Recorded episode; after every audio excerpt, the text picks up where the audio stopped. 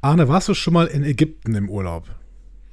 Vielleicht Sharm el-Sheikh oder sowas, ne? So ein bisschen in, in so einem Hotelressort, all-inclusive. Hast das äh, Hotel nie verlassen oder sowas? Hast du was mal gemacht? Ich war noch nie in Ägypten. Du warst noch nie, in, bist da auch nicht äh, irgendwie, also drüber geflogen bist du ja wahrscheinlich schon, aber bist du da auch nie gelandet, zwischengelandet oder sowas? Nee, weil, weil müsste man ja mit äh, Egypt Air fliegen. Und das macht man nicht? Und ehrlicherweise habe ich jetzt auch, ich habe jetzt nichts Schlechtes gehört, das wäre jetzt auch übertrieben, aber ich habe jetzt auch noch von niemandem, den ich gefragt habe, der mit Egypt Air geflogen ist, so, der, der denn so in Begeisterungsstürme ausgebrochen wäre. Also deswegen, ähm, nee, ich bin auch noch nie, nie, ähm, ich war im Land daneben, aber die mögen sie nicht so. Im Land daneben. Ähm, so mit, also ich war natürlich auch nicht mal im richtigen, also das ist ja, der, da ist ja noch so, so, so, ein, so eine Westbank dazwischen, eine Gazastreifen, aber ähm, ähm, ich war in Israel, aber ich war nicht in äh, Ägypten, nee. Du warst nie, würdest du denn mal hin gerne? Also ich meine, äh, so die, die äh, Cheops, Cheops Pyramiden, äh, die mal angucken und so ein bisschen durch die Wüste. Ne? So eine äh, Kameltour sieht man ja immer schön auf Urlaubsfotos auf Instagram. Kam Kamel hatte ich schon mal in Marokko. Ah ja, okay. Das, weil ich, als ich war, ich war einmal in Marokko jetzt, als ich erwachsen war und einmal als, als Familienurlaub, als kleines Kind, da gibt es ein Foto. Mhm. Ich kann mich da aber auch nur rudimentär daran erinnern, wo ich als kleiner Ahne, lass es, lass mich sechs oder, nein, das war, ich war älter, lass mich so zehn oder elf gewesen ja. sein, ähm, auf so einem Kamel sitze. Das war dann so, ich glaube, das war sehr, das, das ist rückblickend, also wenn man es heute machen oder sehen, würde man sagen, das ist Tierquälerei. Ähm, die Nein, also ich würde ich nach Ägypten wollen. Ich finde das kulturell total spannend. Mhm. So, ich weiß unfassbar wenig von diesem Land. Mhm. Unfassbar wenig von der Geschichte. Also mhm. das, was man so popkulturell durch verschiedene Filme und so mitbekommt. Und ich meine jetzt nicht nur Asterix und Obelix. Ähm, aber äh, nee, und, und ja, ich finde es halt, das ist ja wieder so ein Land, wo man wieder lange überlegen muss, äh, ne, ich gehe da zwar hin, aber sagen wir mal so, ist jetzt auch nicht der Vorzeigedemokratiestaat auf der Welt.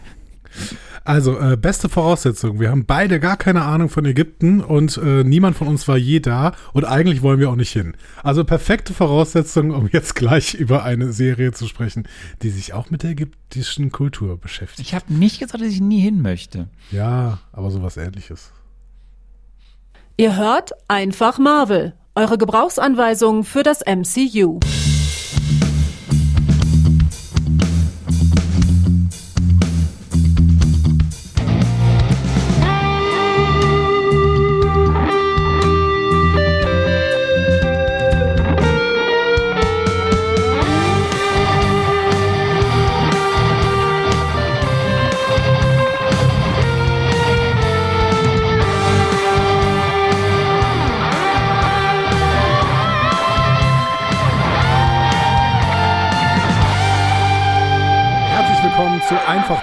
Gebrauchsanweisung für das Marvel Cinematic Universe. An der Gebrauchsanweisung heute Arne Orgassa.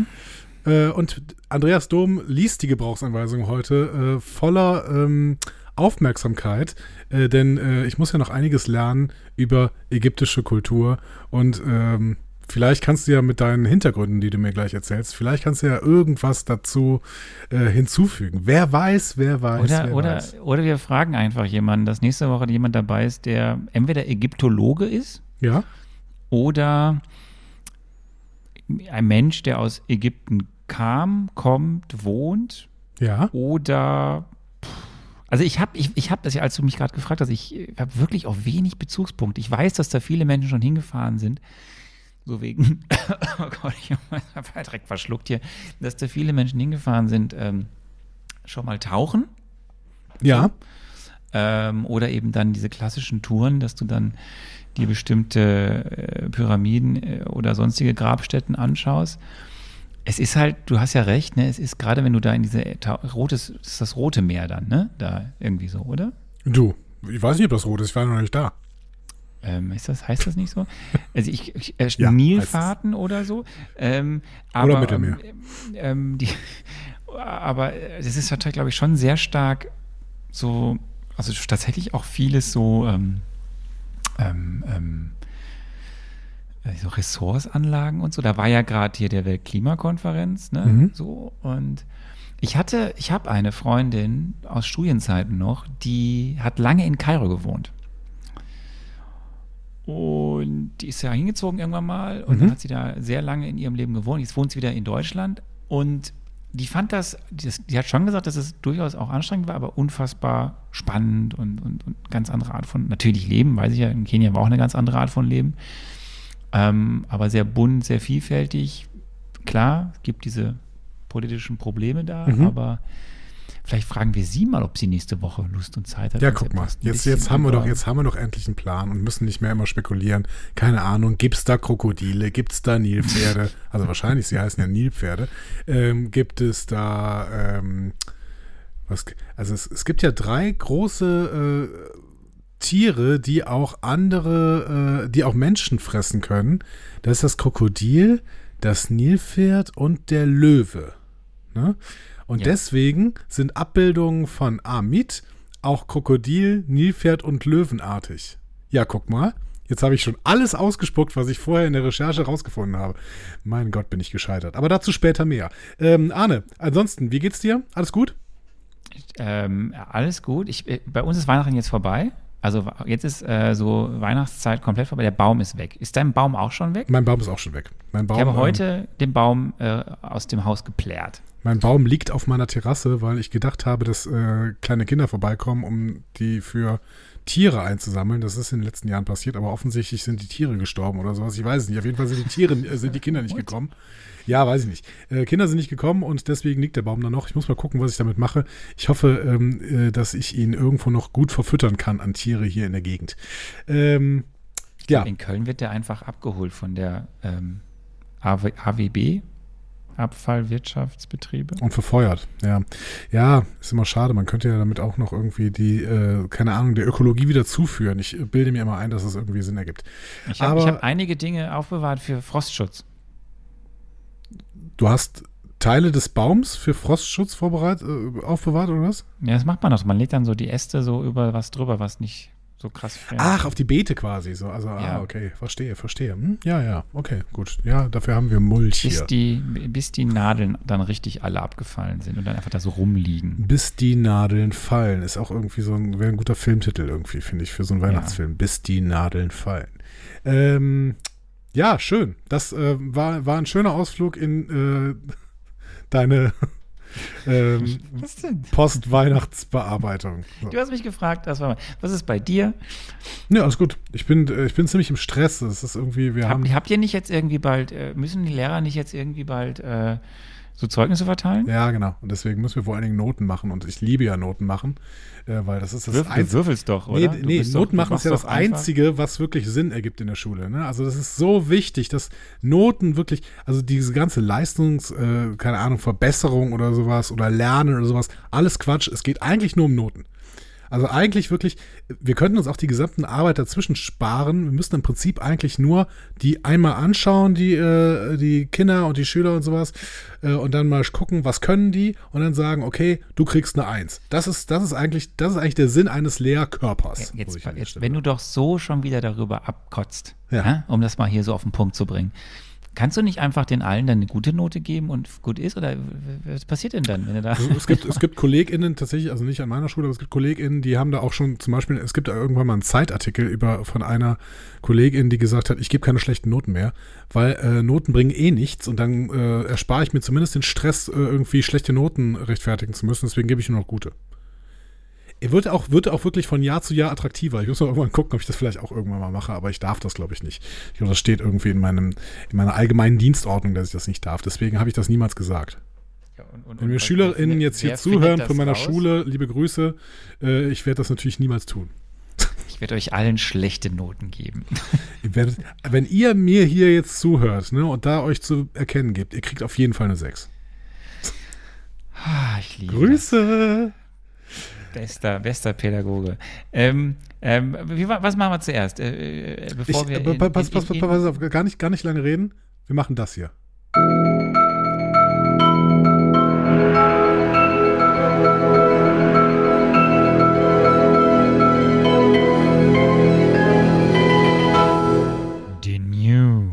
Das Schöne Schöne ist, du hast anscheinend dein Pad geladen und hast die ganzen Dateien gefunden. Ich habe alles hier, alles hier, kein Problem.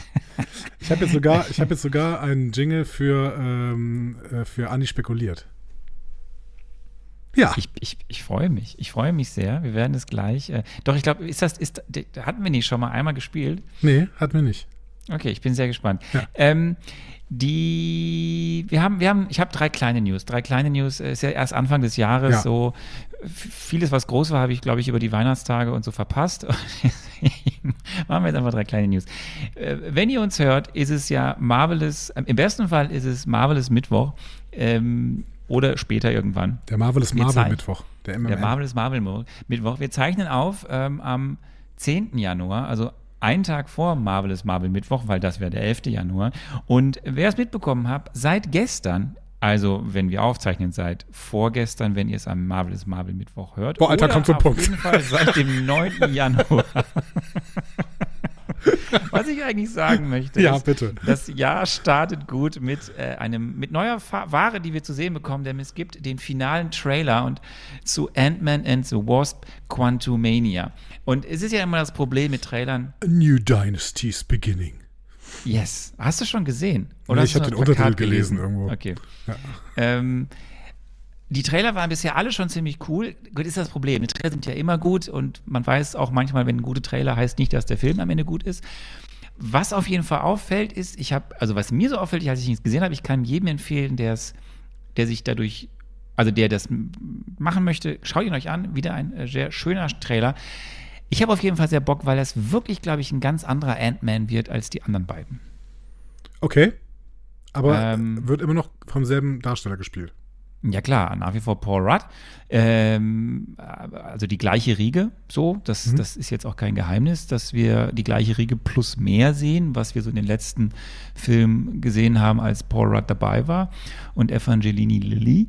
Aber ähm, von der Tonalität und überhaupt ja vom ganzen Konzept, was dahinter steckt, wir werden ja auch Kang sehen. Er wird jetzt wichtig, ne, plötzlich. Er wird jetzt, jetzt wird er richtig weiter aufgebaut. Er wird ja der, ist ja der große, große Gegenspieler in der, in der Phase jetzt. Äh, ich meine, Ant-Man wird jetzt auch wichtig.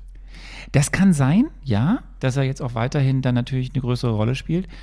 Der kleine Mann aber äh, also wirklich von der Tonalität ist es äh, definitiv düsterer und ernster, als wir ja die letzten beiden Ant-Mans in Erinnerung haben. Das mhm. finde ich spannend, ob das auch Paul Rudd gerissen bekommt. Ne? Der ist ja nun mal eigentlich so eher das Comedy-Fach. Talent. Ah ja, aber ich glaube, der kann auch mehr. Die Frage ist ja aber immer noch, ob hier sein, sein Kompagnon, wie heißt er nochmal? Äh, Ricky Steven. Äh, ähm, äh, Richie. Ähm, Ricky Steven. Wie heißt er denn nochmal? Dieser, dieser, sein, sein, sein Typ da, der mit dem Auto. ja, die sind dabei. Ähm, ja. Also es gibt definitiv äh, wieder ein paar Schnellredepassagen wohl, mhm. äh, weil, sie da, weil er dabei sein soll. Ich komme auch nicht auf den Namen gerade nicht, aber ähm, ja, den, den, siehst du nicht im Trailer, aber du siehst auf jeden Fall, was du im Trailer siehst, ist halt schon sehr, es ist, es hat eine, eine, eine tragische Schwere. Eine tragische Schwere, okay, ich bin gespannt.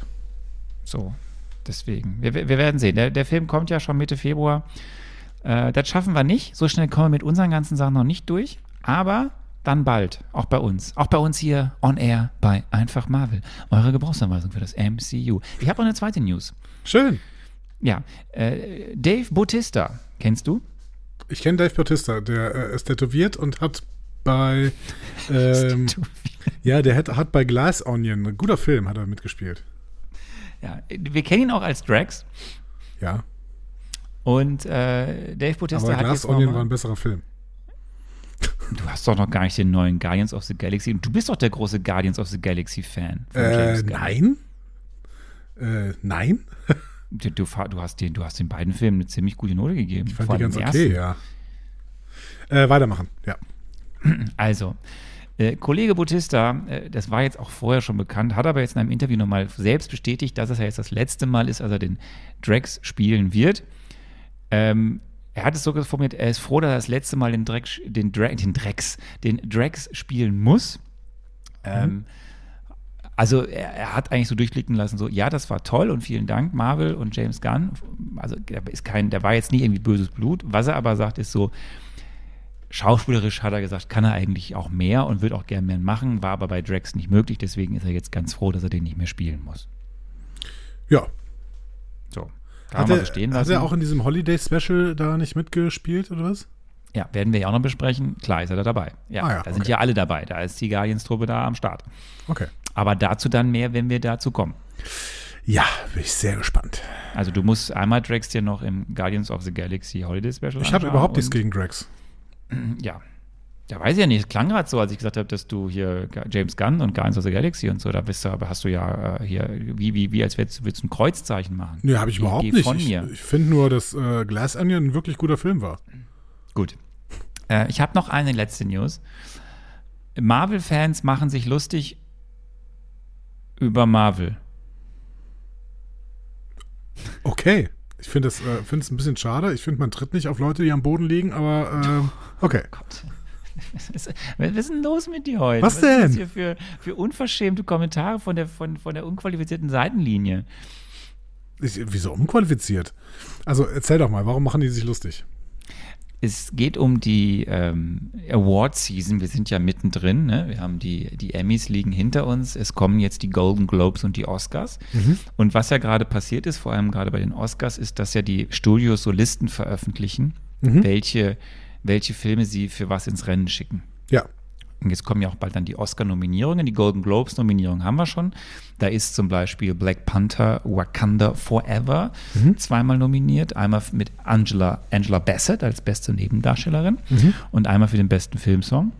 Äh, Lift Me Up, aber auch zu Wakanda Forever kommen wir noch. Aber worüber sich die Marvel-Fans jetzt lustig machen, ähm, äh, Marvel Studios, äh, ergo Disney, hat also jetzt für die Oscars auch also alle Filme aus dem letzten Jahr so für, die, für diese Top-Kategorie, ne, bester Film und so mhm. eingereicht.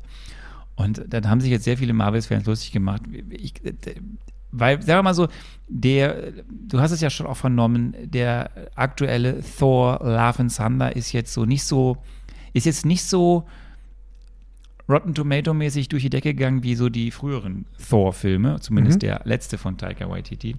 Und also da haben sich jetzt die sogar viele hartgesottene Fans lustig gemacht, dass sich Disney überhaupt getraut hat, diesen Film wohl in solchen Kategorien wie bester Film bei den Oscars einzureichen. Okay, aber warum? Tja, war, sollen sie es einfach nicht machen? Das, hä, ja. verstehe ich nicht. Ja, sollen sie es nicht machen, genau. Das ist also da muss ich jetzt mal tatsächlich Disney in Schutz nehmen. Wenn ich doch die Wahl habe, einen Film einzureichen oder ihn nicht einzureichen, warum soll ich ihn denn nicht einreichen? Also welchen, welchen Sinn hätte das? Die Fans argumentieren, dass es doch erst eh nicht klappt, weil er halt eine gewisse Qualität gar nicht erreicht. Okay, und weil es eh nicht klappen könnte, lasse ich es dann, den einzureichen, oder was? Ja. Okay, gut. Also jeder äh, hat ein Recht auf seine eigene Meinung. Ja, ist kein, kein Problem. So, das war's. Mehr habe ich nicht. Ah, mehr hast du nicht. Okay. Ja, du, ähm, dann äh, machen wir doch Feedback, Feedback, Feedback, Feedback. Wir haben immer noch kein Feedback-Jingle, muss ich an dieser Stelle sagen. Ich prangere das an. Leute, ihr könnt für alles wirklich Feedback, äh, ihr könnt für alles Jingles machen, aber Feedback haben wir nicht, oder was? Anna, auf welchen Film freust du dich eigentlich am meisten? So, 2023? Jetzt ähm, allgemein oder? Ja, allgemein. Ich weiß gar nicht, was dieses Jahr alles kommt. Also ich freue mich tatsächlich ähm, sehr auf die äh, Marvel-Filme. Ähm, ehrlicherweise habe ich sonst überhaupt keinen blassen Schimmer. Was ist das? Ich, doch, ich freue mich auf Oppenheimer. Ja. Auf Oppenheimer freue ich also mich auch ja ein bisschen. Ich bin ja ein, ein, ein Nolan, ich bin ja ein Nolan-Fan, auch ja. wenn man jetzt nicht alles von Nolan gut finden muss. Ja. Ähm, aber auf, auf Oppenheimer freue ich mich sehr. Äh, was kommt denn dann noch? Was kommt denn da noch an? Ich bin, ich bin ein bisschen äh, skeptisch, was Oppenheimer angeht, aber ich freue mich auch darauf, ihn zu sehen. Ähm, ich freue mich ja sehr auf den neuen Mission Impossible. Weil ich den letzten Mission Impossible äh, so grandios fand, äh, dass ich, ähm, also ich habe da wirklich Bock drauf. Ist das, ist das schon der, der im All dann spielt? weiß ich nicht, ob der im All spielt. Ich habe so ein äh, Making-of gesehen, in dem Tom Cruise mit seinen 60 Jahren irgendwie den größten Stunt aller Zeiten macht. Äh, der, Ach so, ja, mit dem Motorrad. Mit dem Motorrad. So. Äh, alter Schwede. Also alter Schwede. Ja, wo, er, wo, wo, wo irgendwie am einen Tag fünfmal diese, diesen Sprung macht, wo du denkst, okay. Ich dachte nur so, okay, ihr habt jetzt fünfmal das Motorrad geschrottet. Hm.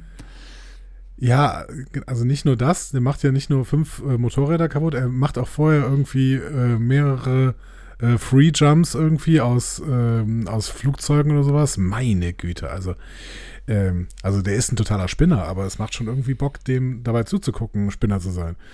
Ähm, ja, äh, ist egal. Habe ich gerade nur dran gedacht. Ähm, lasst uns doch ins Feedback gehen. Ähm, Leute, ihr müsst nochmal ins Feedback auf unserem äh, Blog gucken. Da entfalten sich mittlerweile wirklich auch ähm, Diskussionsstränge, denen wir überhaupt nicht mehr gewachsen sind. Das können wir, also wir, wir, das ist äh, auch über unserem Niveau, das passt alles nicht mehr. So. Ähm, das sagst du, das sagst du. Mr. Maps geht da zum Beispiel nochmal auf die Zauberer äh, bei Doctor Strange ein und er erklärt das Multiversum. Habe ich schon wieder nicht verstanden, aber äh, ihr solltet euch das auf jeden Fall mal angucken. Wir wärmen das jetzt nicht hier er wieder. Er erklärt das so anschaulich, das, ja, das kannst auch du verstehen. Ja, ja, ja, genau, wenn ich wollte. Ähm, Anna, die Besserwisserin, schreibt äh, noch was anderes. Die schreibt nämlich was über eines ihrer Hobbys, nämlich die Mythologie. Die hat auch Theologie studiert, wenn ich das verstanden habe. Ja, hat sie. Oder hat sie nicht? Weiß sie, doch, hat sie, glaube ich. Ähm, wie ich. Und sie äh, gibt mir nochmal recht, dass das natürlich nicht Teil des äh, Theologiestudiums ist.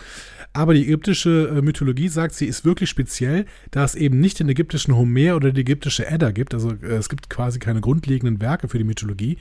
Deswegen ist alles sehr fragmentarisch. Es gibt auch weniger gut, äh, äh, wenige gut äh, lesbare Nacherzählungen. Und äh, wenn jemand hier einen Tipp hat, bitte an Anna schicken oder uns sagen. Ähm, die Erzählungen sind auch weniger Konsistenz, aber an sich wirklich spannend. Zum Beispiel die ganze Totengerichtsbarkeit. Manchmal spiele ich das mit SechsklässlerInnen durch. In diesem Schuljahr habe ich beim Themenbereich Ägypten sogar einen Ausschnitt aus Moonlight gezeigt. Ich sage aber mal noch nicht welchen. Äh, schön, wenn sich Hobbys und Beruf ergänzen und was nicht passt, wird passend gemacht. Das finde ich ja, total du schön. Ja, du könntest ja aber dir daran ein Beispiel nehmen und auch Marvel-Filme in deinem oder Marvel-Serien in deinem Unterricht einbauen. Ja, aber ich mache vor allen Dingen Oberstufe. Da sind Marvel-Filme ein bisschen zu äh, ähm, wenig komplex für. Aber ich werde, ähm, ich baue öfter mal Star Trek. Du ein. möchtest heute, dass ich dich noch anbrülle, oder? Ja, ich, ich, ich wurde so ein bisschen äh, ja auch im, im Feedback angeblamed und äh, so bei, bei, bei Instagram. Bei, Instagram, Instagram, war, bei Instagram hast du eine, genau. Bei Instagram hast du eine kleine Diskussionsrunde gehabt. ja, deswegen muss ich jetzt, ich muss jetzt meinem Ruf auch äh, gerecht werden hier an der Stelle. Ähm, aber vielen Dank, äh, Anna, für die Einblicke in dein unterrichtliches Geschehen. Ähm, Steve Grant, ähm, der Name könnte uns hinweisen, was so seine Lieblingsserie ist, äh, schreibt kurz zu Moon Knight. Als die Serie 2019 angekündigt wurde, versuchte ich Informationen über diesen Charakter herauszufinden. Ich war sofort fasziniert von dem ganzen Konzept rund um den Charakter. Und spätestens seit ich die Comics von Jeff Lemire und Greg Smallwood gelesen hatte, wurde er zu meinem Lieblings-Marvel-Helden. Für diese dreibändige Comicreihe möchte ich wirklich eine Lanze brechen. Sie ist verdammt genial geschrieben und hat eine verkünstelte Zeichnart, die mit Stilen und Symbolik spielt und die ich mir an die Wand hängen würde. Und dies sage ich als jemand, der eigentlich keine Comics liest. Hast du da schon mal reingeguckt? Das ähm, wollte ich immer noch mal tun. Ich kann jetzt noch nicht so viel sagen, weil wir ja noch bewerten etc. Es kommt ja alles noch. Aber ich mhm. kann so viel sagen. Ich wusste nichts. Als ich das erste Mal mich dann, als diese Serie kam, also als, als sie angekündigt wurde, weil so, das lief immer so ein bisschen so nebenher. Und äh, dann habe ich mir es halt angeschaut und ich wusste wirklich gar nichts. Und ich saß auch erstmal so, glaube ich, ich bin ja sehr gespannt, was du dann später sagst. Ähm, aber nee, ich, ich, also ich kenne sie nicht. Ich habe immer noch vor, das mir anzuschauen, weil ich das jetzt von schon vielen gehört habe. Ähm, aber ich habe es noch nicht getan. Ich werde aber gleich einen Tipp geben, dass es relativ einfach ist, sich mit dieser Figur zumindest ein erstes Mal auseinanderzusetzen, weil es gibt ja es gibt ja QR-Codes in der Serie. Nein, es gibt QR-Codes in der Serie. So viel sei schon verraten. Okay.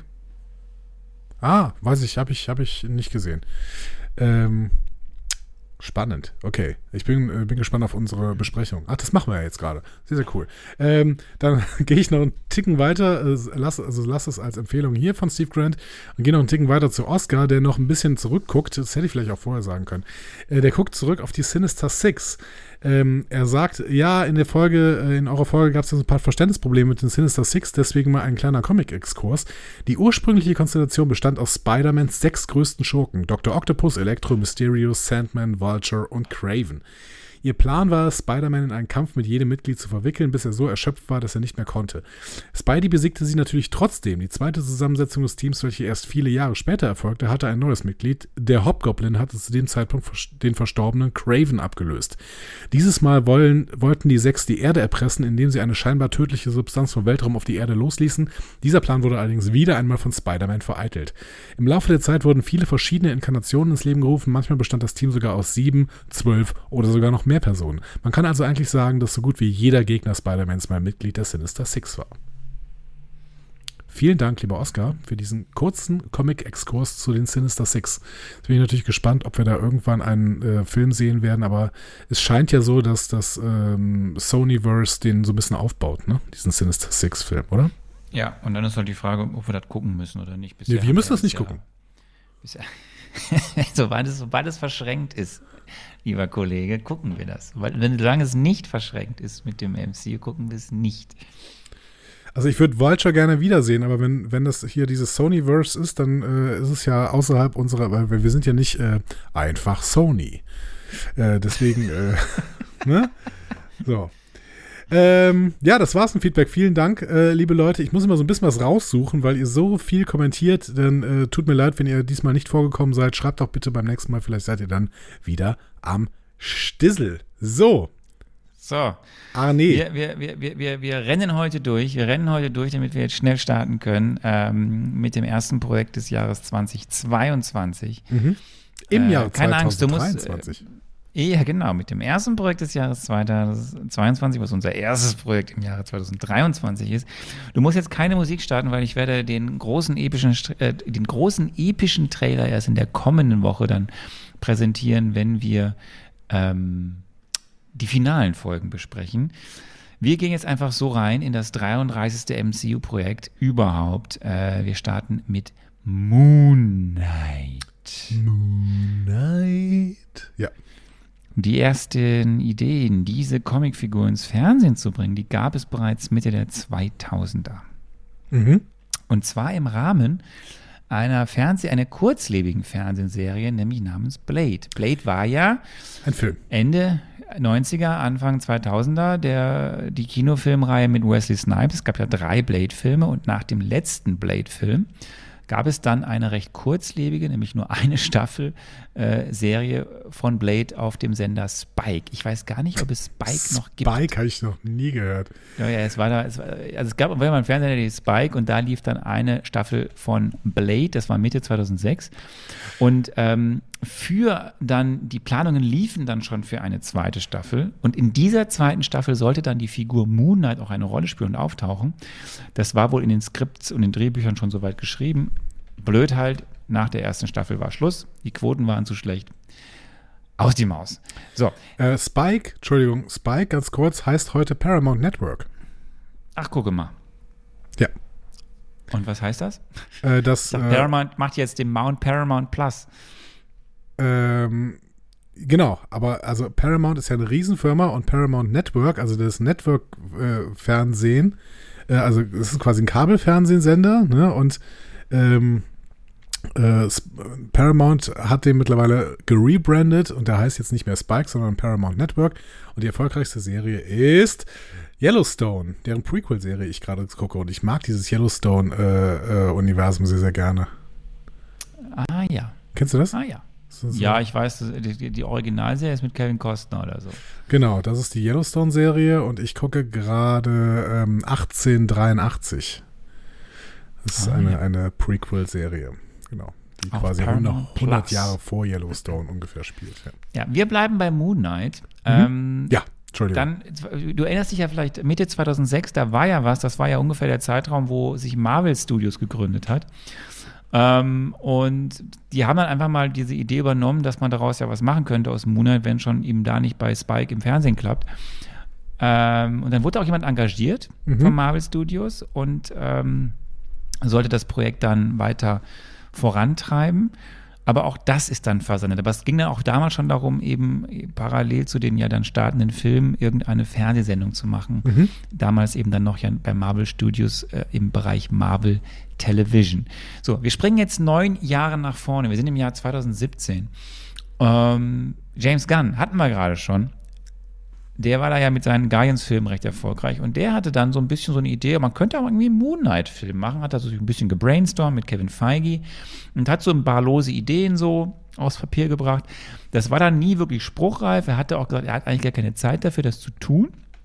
Aber bei Feige löste es dann irgendwie dann doch noch mehr aus und der sagte dann 2018, ja, liebe Leute, äh, in so in irgendeinem Pressestatement, Es wird irgendwann eine Moon Knight-Serie im MCU geben. Er sagte dann nicht Serie, er sagte Moon Knight nur. Mhm.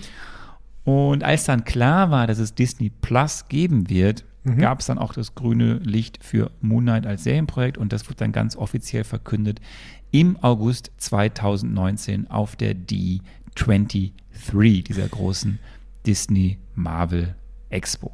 Das heißt aber, also, um jetzt nochmal kurz da zurückzublicken, was du mir am Anfang erzählt hast, ähm, Moon Knight und Blade gehören irgendwie schon so zum selben Comic-Kosmos. Also, ja, sie gehören zu Marvel, aber ich meine, äh, sind die auch ein bisschen näher zusammen? Ich finde, von der Optik her passt das zumindest.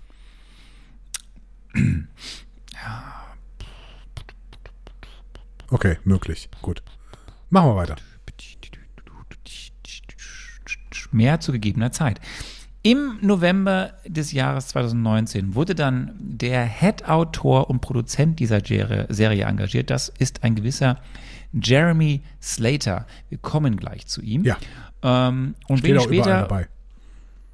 Richtig. Und wenig später äh, wurden auch die, äh, wurde auch der Head-Regisseur dieser Serie ähm, engagiert und das ist äh, M- Mohammed Diab und das ist ein ägyptischer Regisseur, was natürlich äh, Sinn macht und auch toll ist, dass sie einen ägyptischen Regisseur für diese Serie, die ja auch in Ägypten irgendwie spielt, äh, zumindest angesiedelt ist zum Teil, äh, engagiert haben.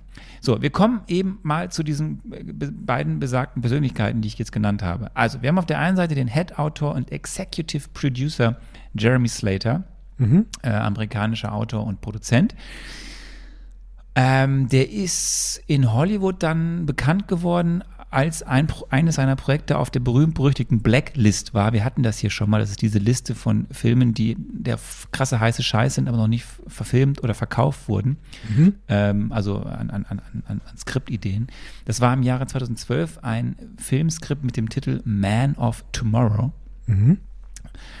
Ähm, er war dann weiter, aber er war dann so ein bisschen ja bekannt dann schon durch diese Sache auf der Blacklist sein, hat dann am Fantastic Four mitgeschrieben, 2015. Das Der soll ja aber scheiße ein sein, ne? Richtig beschissener Film. Er hat aber auch gesagt so, dass viel von dem, was er damals mitentwickelt hat, nicht mehr wirklich im Film zu sehen ist, weil Mhm. der wurde komplett umgeändert. Also entweder ist aus richtig, Kann man richtig, dann immer so behaupten. richtig- Ja, aber er, er erscheint dort auch ja eben nicht als äh, Writing oder so, er ist irgendwo nur ganz hinten im Abspann so als Mitarbeit. Mhm. Ähm, also er wurde eigentlich engagiert, um den, das Originaldrehbuch zu schreiben, aber es haben dann andere umgeschrieben. Dann hat er, äh, den kennt man vielleicht, äh, das ist einer seiner bekanntesten Filme bisher, äh, 2017 einen Film namens Death Note. Ja, sagt mir irgendwas.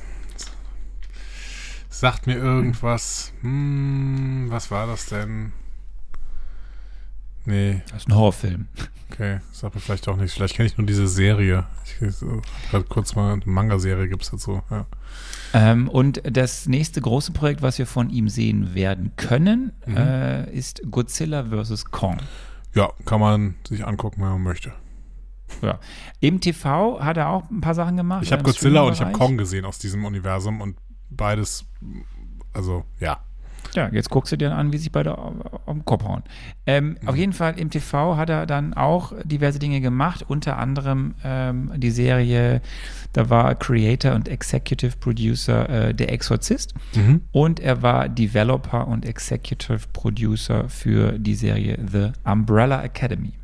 Habe ich viel Gutes drüber gehört, ähm, aber äh, kenne ich selber nicht. Aber äh, Frage, hat nicht Bode Mayo auch hier mitgeschrieben? Habe Ja. ich das nicht irgendwie am Schirm?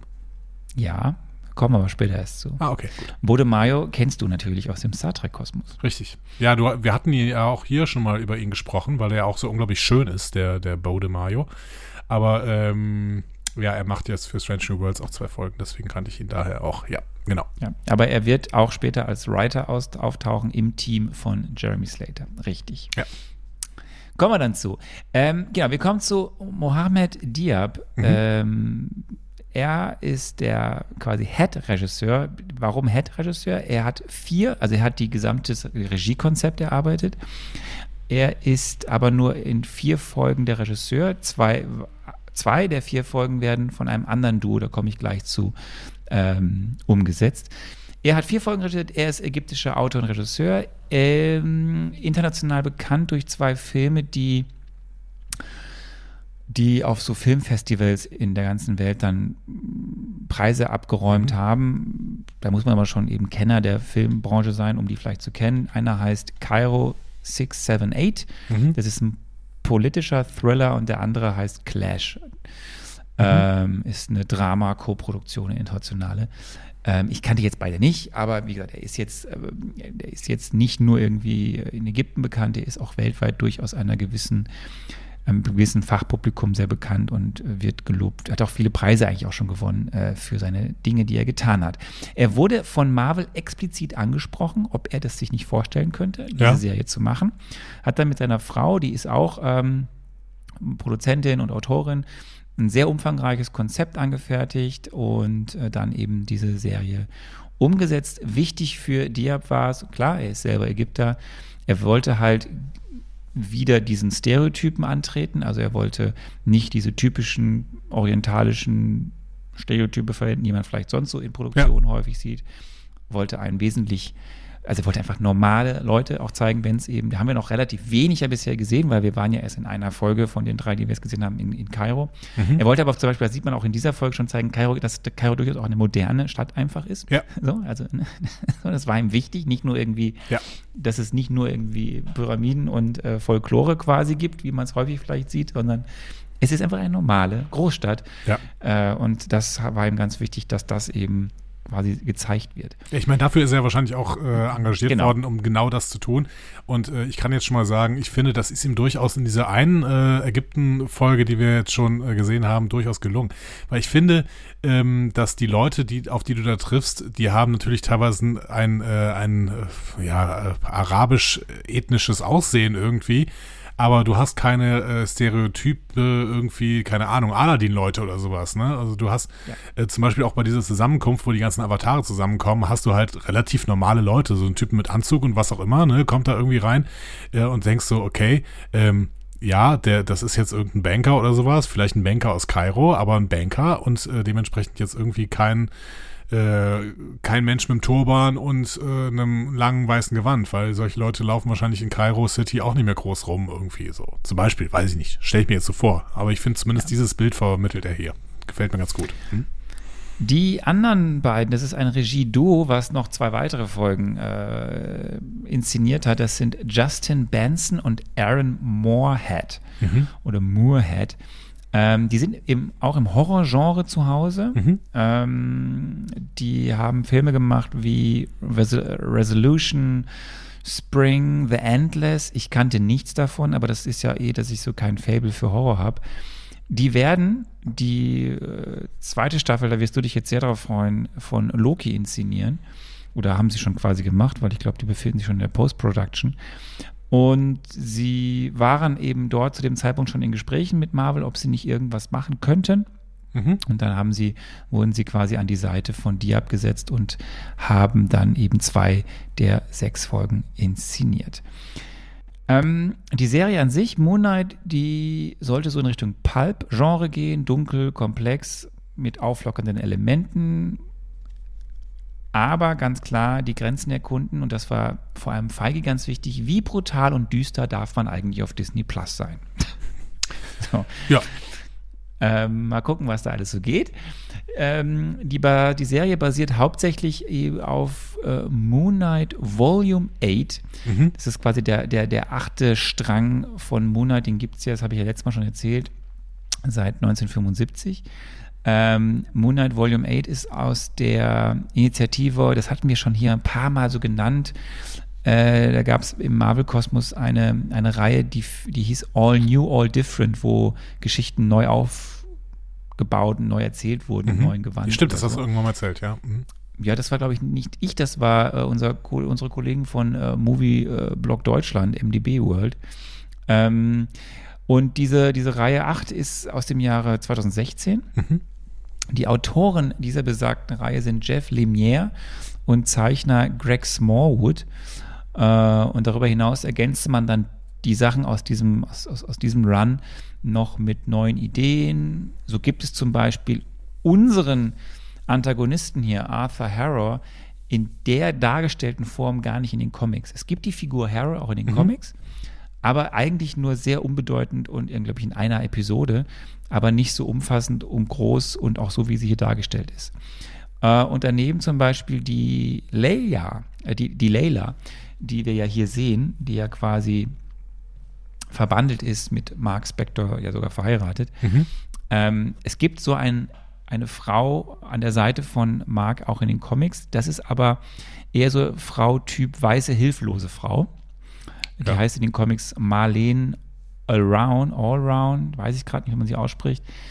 Ähm, also das wurde einfach sehr stark modernisiert Sehr gut. mit einer starken Frauenfigur, auch eben einer ägyptischen Frauenfigur und ähm, oder ägyptischen Hintergrund und ähm, Ja, ja, ich gut. mal in die heutige Zeit gezogen. Finde ich sehr schön. So, die ja. thematischen Schwerpunkte war von Anfang an klar. Dieser Serie sollte sein einmal die Erkundung der ägyptischen Mythologie im Marvel-Kosmos, weil da werde ich gleich nochmal zu kommen. Es gibt ja natürlich auch das Ganze basiert auf, wie wird, wie bei den nordischen Göttern, was wir bei Thor und so haben, haben wir auch eben das quasi die ägyptische Geschichte und Mythologie, vor allem die ägyptischen Götter, auch in die Comics rübergeholt wurden. Und das andere ist das ganze Thema Mental Health, respektive äh, dissoziative Identitätsstörung, also der Versuch, das extrem akkurat abzubilden, auch wenn es natürlich an der einen oder anderen Stelle etwas überdramatisiert ist. ja. Für beides wurden Berater ins Kreativteam geholt. Ich kann jetzt schon sagen, die Serie wurde aber auch viel für das gelobt, mit Abstrichen eben, was das Thema Überdramatisierung angeht, wie es dargestellt ist. Okay. Wir müssen vielleicht noch jemanden finden, der uns dazu was sagt. Äh, ja, ich hatte mal was angefragt, aber ähm, da ist leider nichts draus geworden. Vielleicht versuchen wir, ähm, ja, vielleicht kriegen wir noch jemanden. Ansonsten, ähm, tja, Staffel 2 wird es, glaube ich, nicht geben, ne? Ähm, vielleicht für Blade. Ja, ich kann, das kann ich, das kann ich, das kann ich jetzt schon sagen. Ähm, äh, als die Serie vorbei war, hat man sehr stark drauf gedrungen zu sagen, erstmal nur, das ist jetzt so, so Oscar Isaac hat auch immer gesagt, so ja, das habe ich jetzt mal gemacht, aber jetzt auch gut. Hm? Es gibt mittlerweile so aus verschiedensten Richtungen, auch von Herrn Isaac oder von Marvel Studios selbst.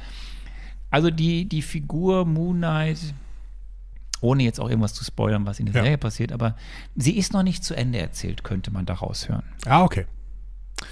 Ja, gut. Wie auch immer das weitergeht, das wissen wir alle nicht. Äh, dann würde ich aber doch sagen, wo du jetzt gerade schon bei äh, Oscar Isaac äh, bist, sprechen wir doch mal über den Maincast, weil äh, dann höre ich auch auf zu trollen. Ich, ich troll jetzt auch die ganze Zeit, um, um euch, äh, liebe Marvel-Fans, so ein bisschen zu provozieren. Damit höre ich aber jetzt auch auf, weil äh, Möchtest du denn was zu Oscar Isaac sagen? ja, ich liebe Oscar Isaac. Es ist wirklich äh, einer der ähm, äh, tollsten Schauspieler, die die letzten Jahre so besonders viel aufgefallen sind. Ähm, er hat auch irgendwie sehr, sehr viele Filme in den letzten Jahren so äh, gedreht. Ähm, ich weiß gar nicht mehr, wann ich das das erste Mal gesehen habe. Also in Drive habe ich ihn irgendwann mal äh, gesehen. Das war noch relativ früh. Ähm, Ja, bitte, bitte, jeder müsste, also jeder, wer es noch nicht gesehen hat, jeder muss den Coen Brother Film gucken, Inside Llewyn Davis. Ja, ähm, auch der äh, habe ich, glaube ich, auch irgendwann mal gesehen.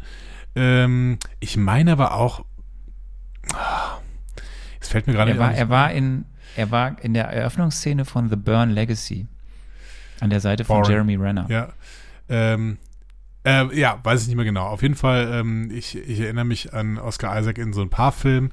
Äh, Drive ist natürlich dann äh, sehr, sehr präsent. Äh, Dune ist präsent.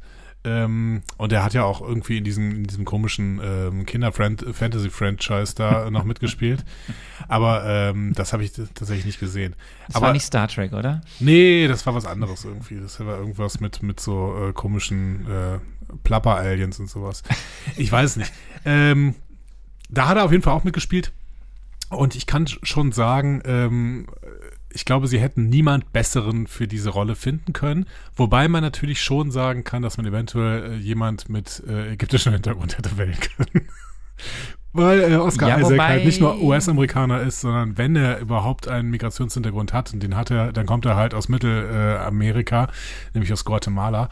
Und, äh, Ja, aber die Figur ist ja keine ägyptische Figur. Also ähm, äh, Oscar, das habe ich ja letztes Mal auch gesagt, äh, Steven oder Mark äh, sind ja nicht äh, aus Ägypten, die sind aus den Comics sind sie ja aus äh, Chicago geboren, habe ich ja gesagt, äh, ein Sohn eines Rabbis aus Chicago, aus der Windy City. Stimmt. Ich hatte jetzt irgendwie äh, abgespeichert, dass ja äh, Mark Spector dann, schon äh, vor Urzeiten äh, irgendwie in diesen äh, als Avatar, Avatar geworden ist, aber ähm, Und die ja. die Comic-Geschichte habe ich ja erzählt und dann hat über Umwege Söldner und äh, hat dann dort äh, erst sich an einen äh, bösen, bösen Mann drangehangen, dann hat er sich gegen ihn gestellt Mhm. und ist dabei ja fast gestorben. Und dann wurde er, weil er von Khonshu dann zum Avatar wurde, äh, hat er ihn gerettet, dass er nicht stirbt. Aber die Figur äh, Moon Knight ist keine, äh, also er ist von der Herkunft her nicht aus Ägypten. Ich war auf jeden Fall relativ beeindruckt davon, dass Oscar Isaac auch so ein Comedy-Potenzial hat. Ne? Aber darüber können wir wahrscheinlich gleich reden, wenn wir über die Serie an sich reden. Man kann auch sagen, dass er bei einem Film mitgemacht hat, was ja auch äh, schon mal für dieses Marvel-Franchise interessant ist. Er war bei X-Men Apocalypse dabei. Ah, okay. Ähm, und es gibt noch eine Sache. Oscar Isaac ist übrigens Nachbar von einem anderen Schauspieler in dieser Serie, nämlich von Ethan Hawke. Okay. Und man traf sich dann zur Corona-Pandemie-Zeit in einem Coffeeshop in Brooklyn, bei dem, äh, so ist Witt kolportiert, ähm, äh, Isaac äh, Hawkeye, äh, Hawk gefragt hat, hör mal, hast du nicht Bock, in Harrow zu spielen? Wir machen da so ein cooles Projekt. Mach doch mal mit. Und so ergab sich, dass Ethan Hawke, dem wir, zu dem wir jetzt kommen, ähm, Arthur Harrow gespielt hat. Äh, was kennst du denn von Ethan Hawke? Außer, Äh, dass er Glass- seinen Breakthrough Glass mit Onion. Club der Toten Dichter hatte. Ich möchte sagen, Glass Onion kenne ich von Ethan Hawke. Aber äh, Leute, die den Film gesehen haben, äh, wissen, dass das ähm, eine relativ witzige Rolle ist, die er da spielt. Ähm, ja, äh, Ethan Hawke habe ich vor allen Dingen kennengelernt durch diese, ähm, äh, ich möchte sagen, durch diese etwas diepere Schmonzette, äh, Before äh, Sunrise, glaube ich, oder Before Sunset. Ähm, war doch Ethan Hawke, oder? Du Ja, reagierst gar die, nicht. äh, das ist Richard Linklaters. Ja. Äh, Ri- Richard Linklater, das ist die Before-Trilogie. Ja. Tri nicht Trilogie, Trilogie. Äh, Before Sunset, Before Sunrise, Before Schlag Midnight. tot, weiß ich nicht. Midnight. Ja, Linklater äh, hat ja auch noch so einen anderen Film gemacht irgendwie. Ich äh, filme einfach das Leben eines Jungen über 14 Jahre oder sowas. Da hat, glaube ich, Ethan Hawke auch mitgespielt. Ähm, Genau, Boyhood. Ja, ähm, äh, ich mochte die Before-Filme sehr, sehr gerne. Also Schmonzette ist auch Quatsch irgendwie. Das ist, sind halt romantische Filme und ähm, Julie Delpy, äh, du verliebst dich auf jeden Fall in Julie Delpy, wenn du die Filme guckst. Ähm, ja, gefällt mir, äh, gefallen mir total gut. Äh, und Ethan Hawke war aber immer so für mich in meinem Kopf so ein bisschen weird irgendwie. Also der, der hat auch eine interessante Auswahl von Filmen. Also der nimmt, nimmt auch sehr, sehr gerne irgendwie so Filme, die halt nicht so total Mainstream sind. Hat dann irgendwann, glaube ich, einen, ich weiß nicht, ob er einen Oscar bekommen hat. Auf jeden Fall hat er in Training Day mitgespielt, wo ähm, äh, Denzel Washington einen Oscar für bekommen hat, in einem Jahr, in dem er niemals den Oscar hätte bekommen dürfen. Ähm, und ähm, der Film war aber auch gut. Also unabhängig davon, dass Denzel Washington dafür nicht hätte den Oscar bekommen äh, dürfen, war dieser Film gut. Ähm, Club der Toten Dichter, weiß ich noch, hat er mitgespielt als noch relativ junger Ethan Hawke. Und ähm, ja, das sind so die paar Sachen, die mir äh, einfallen. Was fällt dir noch ein? Der ist, ja, der ist sehr, ähm, er, er mag es mit Leuten immer und immer und immer wieder zusammenarbeiten. Ne? Linklater, ähm, ähm, dann mit Denzel Washington und auch dem Regisseur, wie hat der, wie hat der den Vornamen? Fuqua, also das ist der Nachname, äh, Anthony Fuqua, Antoine. so? Antoine. Antoine Fou- Foucault. Ne? Ja. Fuqua. Ähm, da hat er Training gemacht, da hat er Brooklyn's Finest gemacht, The Magnificent Seven. Ähm, er hat dann auch äh, Filme mit Scott Derrickson gemacht. Brooklyn's Finest war Ähm, übrigens auch sehr, sehr gut. Auf deutsches Gesetz Ja, der ja, Straße das, er hat viele, viele gute Filme gemacht. Er war jetzt letztens, war Ethan Hawke ja auch in The Black Phone zu sehen, eben von Scott Derrickson. Das ist auch ein spannender Film. Diverse Nominierungen, also er hat unfassbar viel gemacht. Auch interessant hier ist, seine Tochter kennt man auch, das ist nämlich Maya Hawke und die kennt man gerade aus der Stranger Things Reihe. Mhm. Ich Ähm, nicht. und sie wiederum, ja, du, das alles Gute guckst ja nicht. Und sie wiederum ähm, hatte einen großen Einfluss auf ihn, dass er da mitmacht, weil ähm, er hat das so schon, er hatte erst so überlegt, so MCU, brauche ich das, muss ich das? Ähm, und es war so, dass er vom, nachdem die Anfrage war, von dir, ob er nicht mitmachen wollen würde und, und Slater, wurde er gebeten direkt auch, dass er das Skript aber bitte nicht vorher liest. Okay. So, weil dir gesagt hat, ich, ich die Rolle mit, ich würde die Rolle mit dir, nee, ich würde gerne die Rolle, den Charakter mit dir erstmal so erarbeiten, ohne dass du schon das ganze Skript kennst. Okay. Und das hat er wohl, hat er gesagt, also er war dann schon so von, er fand den Diab toll, er fand irgendwie, ne, sein Nachbar hat ja auch gesagt, mach mit hier, Oscar Isaac. Und als dann Maya noch gesagt hat, ja, wenn, er, wenn die fragen, mach mit, das ist super, hat er gesagt, ja, mach ich mit, bin ich dabei, bin ich am Start. Auch wenn mhm. ich das Skript vorher nicht gelesen habe. Ja, wahrscheinlich muss der auch nie wieder Filme machen, ne? Das heißt, der könnte sich jetzt einfach, also der kann sich jetzt seine Rollen aussuchen. Ne? War übrigens mal mit Uma Thurman verheiratet, sieben Jahre lang. Ach Gott, ach schau. Ach schau. May El Kalamawi ja. spielt unsere Leia. Das ist eine ägyptisch, ägyptisch-palästinensische Schauspielerin. Mhm. Sie lebt seit 2015 in den Staaten, hat bei, die, bei diversen Serienprojekten Nebenrollen gespielt, zum Beispiel bei der Hulu-Serie Raimi mhm. oder bei der Kinokomödie Together Together an der Seite von Tick Notaro. Ja, die ich äh, von Star Trek kenne und schätze. Und dann haben wir noch einen Sprecher, den wir erwähnen müssen, nämlich die, die Stimme, die, die, die Stimme von Konshu. Mhm. Und dahinter ist äh, eine Person, die ist auch sehr bekannt und sehr berühmt. F. Murray Abraham. Ja. Ist ein US-Schauspieler. Kennst du den? Ja, den, den kennt man, möchte ich sagen. Ne? Äh, der hat, äh, der macht seit, glaube ich, keine Ahnung, also bestimmt seit 30 Jahren irgendwie Filme. Ähm, ich finde, den kennt man vor allen Dingen als Er ist Oscar- und Golden Globe-Preisträger, weil er ja. für einen seiner ersten Filme in 1984 den Preis direkt abgeräumt hat für den Film Amadeus.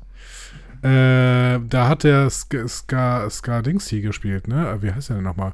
Ähm, Salieri, Salieri heißt der Typ. Ja, der, der, der Typ, der Mozart groß gemacht hat. So. äh, das, was, heute sage ich Sätze, das fällt mir alles ähm, um die Ohren. Der hat in Insurrection bei Star Trek gespielt. der, genau, der war der Ruafo. Ja. Aber ansonsten, ähm, ich kann dir nicht so richtig sagen, wo er noch mitgespielt hat, aber man kennt, man kennt ihn halt irgendwie, weil ich finde, der, der ist halt ein super Nebendarsteller, der an allen möglichen Filmen auch irgendwie Nebendarsteller gespielt hat. Ähm, I don't know. Ähm, ich habe ihn leider auch nicht mitbekommen in dieser Serie, weil ich die Serie auf Deutsch geguckt habe diesmal. Das ist ein großer Fehler. Also es ist wirklich ein großer Fehler. Das kann ich jetzt auch allen nochmal sagen. Wenn ihr diese Serie auf Deutsch geguckt habt, Leute, schaut sie euch nochmal an auf Englisch und wenn es dann auch von mir aus mit deutschen Untertiteln. Ähm, mhm. Nicht nur wegen der Stimme und der Art und Weise, wie er Konto spricht, die Darstellung von Oscar Isaac, auch in der Art, wie er die verschiedenen Charaktere spricht, ist der Hammer. Ja. Also mit, mit den verschiedenen Akzenten, die er nutzt, um einen Steve, Stephen Grant von äh, Mark Spector irgendwie zu unterscheiden, mhm. das, ist, das ist schon sehr, sehr groß. Also das kann ich mir sehr, sehr gut vorstellen. Ich muss allerdings sagen, dass Alexander Döring den auch wirklich gut gesprochen hat, aber ich finde vor allen Dingen, dass Lutz Riedel den ähm, F. Murray Abraham super gut spricht und Lutz Riedel kennt man auch als, ähm, als Sprecher von allen möglichen Hörbüchern und sowas. Also äh, die Stimme erkennt ihr auch, wenn ihr ähm, so ein bisschen schon da unterwegs seid. Ist auch ewig schon unterwegs. Ja. So, wir kommen äh, zu den letzten Produktionsfakten. Es wurde 26 Wochen gedreht, nämlich von April bis äh, Oktober 2021. Eigentlich sollte es viel früher losgehen, im November 2020. Ähm, aber da war ja was mit diesem Covid. Ähm, es gab kaum Nachdrehs. Das ist sehr ungewöhnlich. Also mhm. normalerweise gibt es ja immer noch mal, dass man noch ein paar Monate später irgendwie noch äh, etliche Nachdrehs hat. Hier waren es vier Tage Nachdreh, das ist nichts.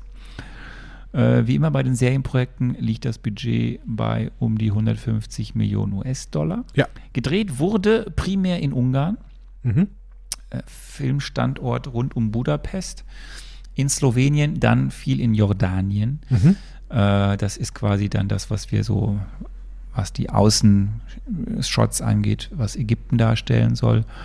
Und dann neben eben Filmstudios in Ungarn noch dann die uns bekannten Trillis Studios. Diab wollte sehr, sehr, sehr gerne in Ägypten drehen, aber aufgrund der politischen Stimmung in dem Land und vor allem diverser Zensurvorgaben von Seiten der Regierung und überhaupt, dass man da jetzt auf Hollywood nicht so gut oder auf Amerika nicht so gut zu sprechen ist, ist das nichts geworden. Ja, und in Ungarn gibt es noch keine Zensur. Ungarn gibt es noch keine Zensur, da können wir noch hinkommen. So, ähm, das ist natürlich auch nicht wahr übrigens, ne? Aber ich weiß, ja, das ist der Kollege, den, den wir alle so gern mögen in Europa. Ähm, ich komme auf den Namen nicht. Viktor Orban. Ja, das war der Name, den ich gesucht habe.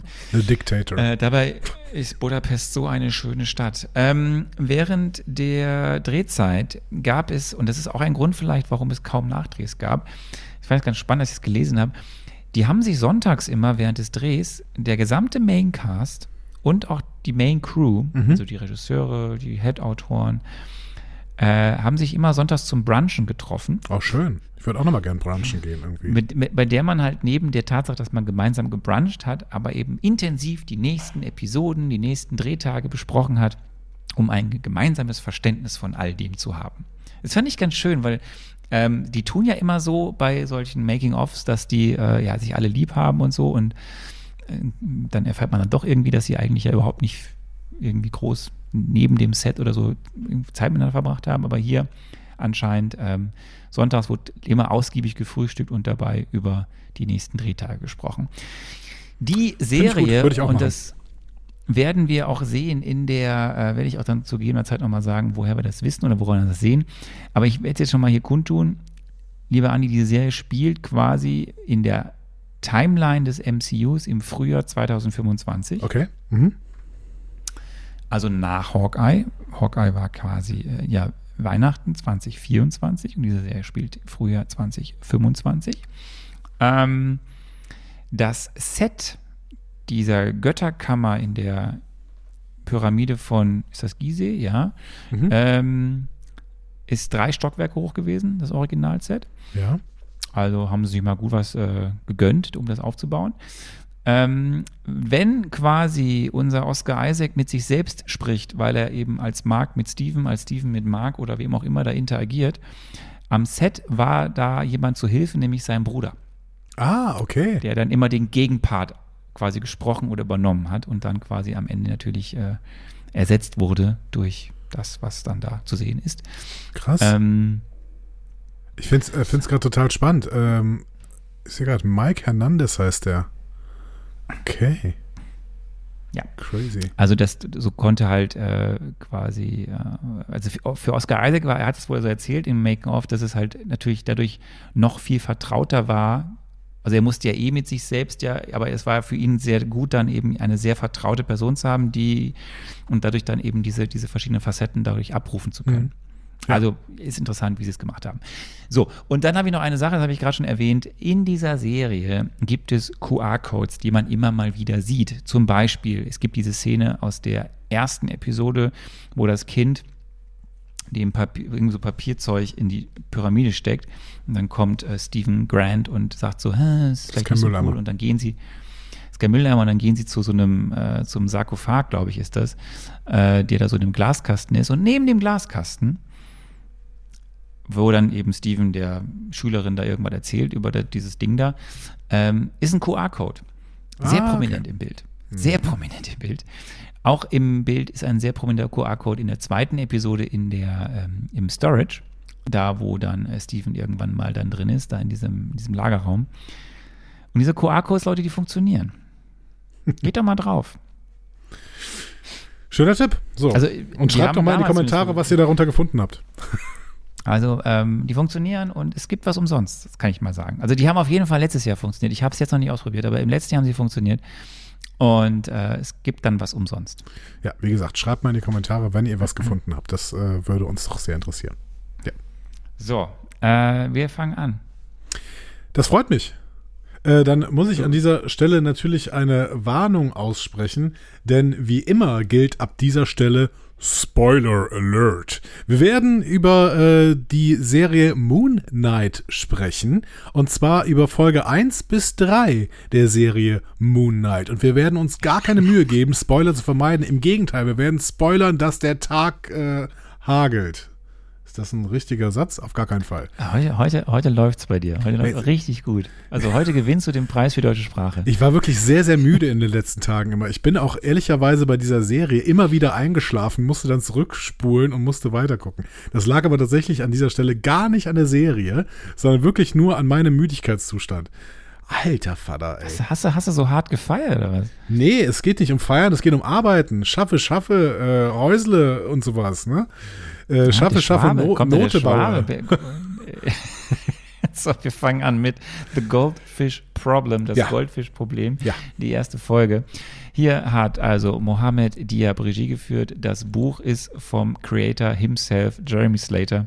Mhm. Und die Folgenlänge effektiv, also nur mit dem Main-Title-Abspann beträgt 43 Minuten. Ja.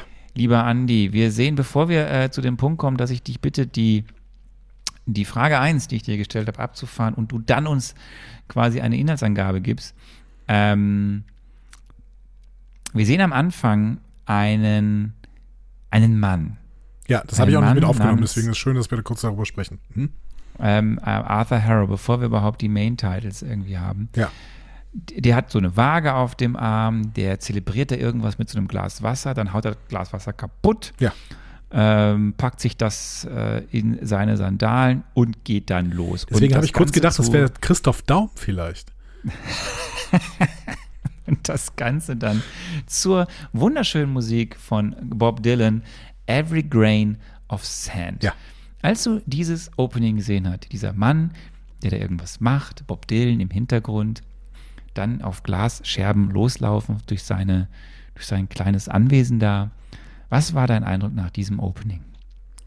Äh, ja, interessant, habe ich gedacht. Also ich, keine Ahnung, ich, bin- ich, ich bin nicht immer so total hooked bei solchen Szenen, aber ich hab, war zumindest nicht uninteressiert, was das jetzt für eine äh, Bewandtnis hat, dass da irgendwer sich offensichtlich äh, selbst geißeln möchte oder irgendwie seine mentale äh, Fitness checken möchte oder was auch immer. Warum hat, warum hat Christoph Daum das mit den Leverkusen-Spielern gemacht? Damit die irgendwas aushalten können oder sowas, ne? Die, die mussten auf Glassplittern laufen? Das wusste ich jetzt wiederum nicht. Ja, doch, die mussten durch Glassplitter laufen mit Barfuß. Also die mussten sich die nicht in die Schuhe tun, sondern die mussten darüber laufen. Ich weiß mal nicht mehr Hm. warum. Es hatte irgendeinen Grund. Naja, weiß ich nicht. Ähm, kennst du eigentlich Engelbert Humperdinck? Ähm, boah, das ist doch John Denver, oder? Heißt, ist das nicht John Denver? Aber Wer nee, ist denn John Denver? Ähm, Engelbert Humperdinck ist auf jeden Fall so ein Liedermacher aus den USA, äh, Mittlerer Westen ähm, und so. Nee, aus Großbritannien. Okay, aber wie, ist das nicht John Denver? Engelbert Humperdinck? Also Engelbert Humperdinck, ähm, zumindest ist der Künstler, der dann im nächsten Song dieser Ah, Serie. nee. John Denver So, heißt äh, Henry John Deutschendorf. Entschuldigung. Mal weiter. Nein, wir reden von Engelbert, also Engelbert Humperdinck, Ja. Der dann diesen schönen äh, Song äh, performt, A Man Without Love, den wir dann ja schon zu Beginn dieser ähm, Marvel Studio Animations Logo-Design sehen. Aber d- jetzt gehen wir schon rein in die Folge. Ich würde mal sagen, spiel mal die Frage 1 ab, die ich dir gestellt habe. Und äh, wenn du dann die Frage 1 abgespielt hast, kannst du eigentlich danach ja mal in deine Inhaltsangabe der ersten Folge gehen. Äh, sehr, sehr gerne. Mache ich genau das in diesem, äh, in diesem Ablauf. In der ersten Folge sehen wir, wie Stephen Grant normalerweise lebt, nämlich als Restaurator im British Museum of London, das wir natürlich alle kennen, das sich auch mit ägyptischer Geschichte beschäftigt, was ganz passend ist, denn im Endeffekt hat Stephen ja in sich irgendwie eine ägyptische Gottheit. Und die sorgt dann auch dafür, dass er sich an bestimmte Phasen seines Lebens, die vor allen Dingen nachts passieren, wenn der Mond scheint, nicht erinnern kann. Das heißt, er hat Erinnerungslücken und ist sehr, sehr müde, weil er natürlich in dieser Zeit nicht schläft, sondern irgendwie als Moon Knight unterwegs ist. Das alles sehen wir in der ersten Folge und Steven bekommt mehr und mehr mit, dass das alles mit ihm nachts passiert und er muss irgendwie damit klarkommen, dass seine Persönlichkeiten nicht nur ihn dazu bringen, zu schlafwandeln, sondern offensichtlich auch dazu bringen, crazy Zeug zu machen, zu dem Steven eigentlich gar nicht motiviert ist, aber der Moon Knight eben schon. Na, nah dran warst du, nah dran. Ja, nicht so schlecht, oder? Also ich meine, ähm, und das trotz meiner Müdigkeit, die sehr, sehr stark an Stephen Grant irgendwie äh, anschließt. Ich, ja, vielleicht ähm, hast du auch so irgendwie was, machst du und wachst auf einmal in den Alpen auf und machst da komische Sachen. Ja, ich habe aber sicherlich keine ägyptische Gottheit in mir. Das ist dann irgendwie, keine Ahnung, mehr so ein, mehr irgendwie so ein nordischer Troll oder sowas. Wer ähm, weiß. The Goldfish Problem. Stephen Grant wacht in seiner Wohnung auf, trägt nachts Fußfesseln und hat Klebeband an der Tür. Beides entfernt er nach dem Aufstehen, bevor seine Mutter anruft und seinen kleinen Goldfisch Gus füttert. Ich hätte ja eigentlich vorher die Quizfrage stellen müssen, wie heißt denn eigentlich der Goldfisch von Stephen Grant? Du hättest es nicht gewusst. Sage ich jetzt einfach mal so. Ähm, danach, ja, danach geht er zu seinem Arbeitsplatz und das ist nicht im British Museum of London, sondern in der National Art Gallery am Trafalgar Square, wo er sich mit einem kleinen Mädchen erst über das alte Ägypten unterhält äh, und dann aber von seiner Chefin Donna Kraft äh, daran erinnert wird, dass er eigentlich Angestellter im Geschenkeladen ist und kein Guide. So. Ähm, dann macht er seinen Job da irgendwie in diesem Geschenkeladen und dann kommt aber eine Museumsmitarbeiterin zu ihm, nämlich Dylan, und die spricht dann mit ihm über ihre Verabredung im Steakhouse. Und Steven sagt so, äh, ja, ähm, wir beide verabredet? Okay, ja. Also, ähm, offensichtlich haben, hat er ein Date und ähm, er wehrt sich jetzt auch nicht groß, aber er hat keine Ahnung, wann er dieses Date ausgemacht hat. Ähm, und dann gehen wir wieder in die Nacht Steven versucht, seine Schlafstörung damit zu bekämpfen, indem er Rätsel löst und Bücher über das alte Ägypten studiert. Und dann ist er irgendwie doch kurz weg und kommt in Österreich wieder zu sich, ohne zu wissen, wie er da hingekommen ist. Ähm, die, es gibt so eine geheimnisvolle Stimme in seinem Kopf, die sagt, Steven, er soll Mark seinen Körper zurückgeben. Und Steven checkt gar nichts. So. Wird dann von einer Gruppe bewaffneter Leute angegriffen, weil er plötzlich auch vor einer Burg steht und die schießen auf ihn. Und dann flieht er auf die Straße, wo er äh, dann plötzlich einen Typen namens, wie wir später erfahren, Arthur Harrow sieht, der seinen Jüngern von Amit predigt und ihnen ihr Urteil verkündet. Dabei wackelt sein Armtattoo und er kann Leuten dann das Leben nehmen. Äh, Harrow wird darüber informiert, dass der Skarabäus von Amit von einem Söldner gestohlen wurde und ähm, er weist dann auf Steven als ihr Ziel hin, doch der sagt, äh, Skarabäus, äh, weiß ich gar nichts von, so. Und Harrow fordert Steven auf, den Skarabäus zurückzugeben. Ähm, Steven wird das auch gerne, aber er verliert die Kontrolle über seinen Körper und tötet dann plötzlich alle Angreifer um ihn herum in einem Blackout, brutal, bevor er dann komplett davonläuft. Ähm, versucht dann den Harrows Jüngern in so einem Cupcan-Van, äh, Cupcake-Van zu entkommen oder Törtchen, ja so Österreich, das ist ein Törtchen, Törtchenwagen, ne? äh, versucht er zu entkommen, äh, während sie ihn auf der Straße weiterverfolgen. Steven wird dabei immer wieder ohnmächtig und wacht mit toten Angreifern um ihn herum auf. Äh, und die Stimme in seinem Kopf sagt ihm, er soll äh, denen bloß nicht den Skarabäus geben. Und dann wacht Steven plötzlich wieder in seiner Wohnung auf und denkt so, Alter, was war das denn für ein krasser, realistischer Albtraum? So.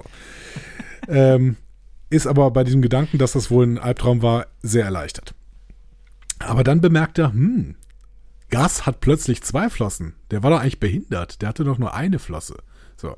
Ähm, und dann geht er zum Zoohändler und sagt, sag mal, was ist hier los? Ich habe einen Fisch mit einer Flosse gekauft und jetzt hat er plötzlich zwei.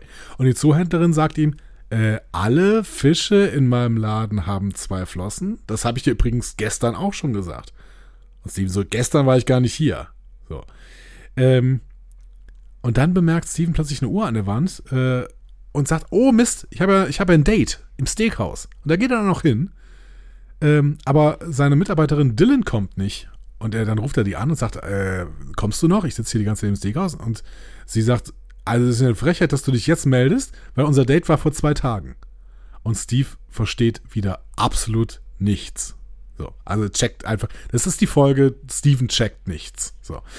Ähm, ist dann traurig, kehrt in seine Wohnung zurück, wo er plötzlich Man sieht, muss dass. sagen, er isst, er isst dann noch Fleisch, was er ja, eigentlich Er isst noch ein Steak, genau.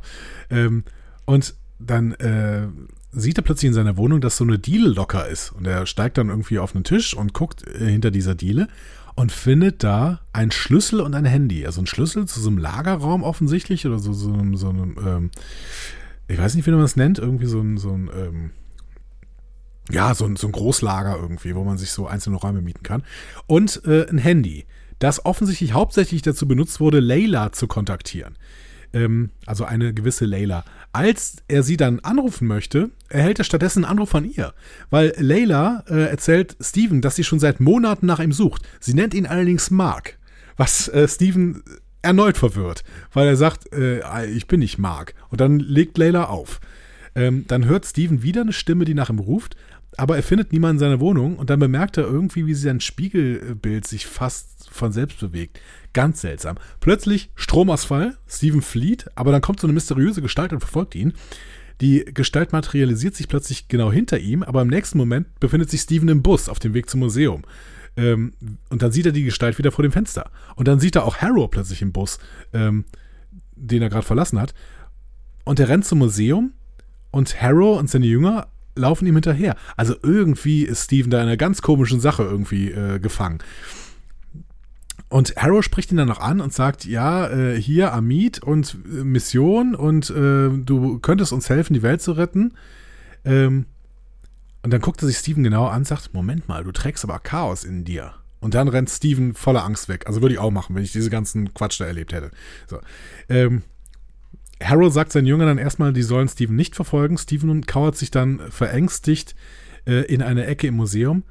In der Nacht wird Steven von einem Monster überfallen während Harrow ihn auffordert, den Skarabäus zu übergeben, äh, wenn er nicht in Stücke gerissen werden will. Auf der Flucht vor diesem Monster schließt sich Steven im Badezimmer des Museums ein, äh, aber die Kreatur folgt ihm und versucht einzubrechen, und plötzlich spricht Stevens Spiegelbild zu ihm und fordert ihm auch, ihm die Kontrolle über seinen Körper zu äh, überlassen. Andernfalls würden beide getötet werden. Und Steven sagt, ja, äh, also eigentlich nicht, aber jetzt mach mal halt, ne? Und dann übernimmt plötzlich der Moon Knight. Wir sehen eine äh, dunkle Gestalt in einem grauen Kostüm, die äh, die Kreatur tötet und dann das Museum verlässt. Düdüm. Düdüm. Ich muss eine Frage, bevor wir jetzt noch auf ein paar dann ja Schwerpunkte eingehen in dieser Folge. Wenn ich dir im Vorfeld letztes Mal nicht diese Vorab-Infos gegeben hätte, dass, wie das so mit diesem Steven und dem Moon Knight und dieser vor allem ja, ich habe das ja schon gesagt, mit der dissoziativen Identitätsstörung. Hättest du da, also wie, glaubst du, dass dein, Ver, da, da, so wie du diese Folge wahrgenommen hättest, das, wäre das anders gewesen? Ähm, boah, weiß ich nicht.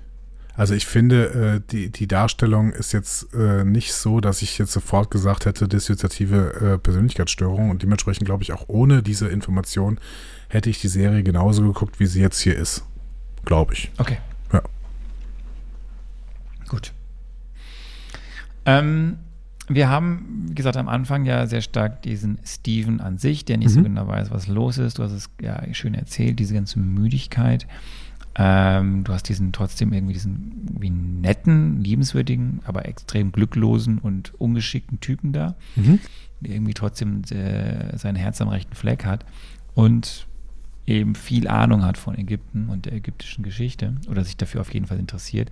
Interessant ist halt im Unterschied zu den Comics, ich habe es ja letztes Mal schon ein bisschen gesagt, dort ist die Figur Steven der reiche, selbstbewusste Finanzier. Also ne, der hat echt viel Geld und finanziert im Endeffekt die Geschicke von, von, von Moonlight.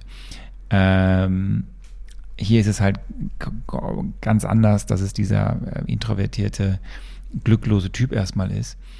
Ähm, diese Donna, die wir da sehen, diese äh, seine, seine Kollegin quasi, ähm, ist quasi ein kleiner Querverweis auf eine Figur auch ähm, in den Comics. Dort ist es aber andersrum, da ist diese gewisse Donna bei Mark angestellt und nicht andersrum die Chefin. Also okay. jetzt, das ist verdreht. Mhm.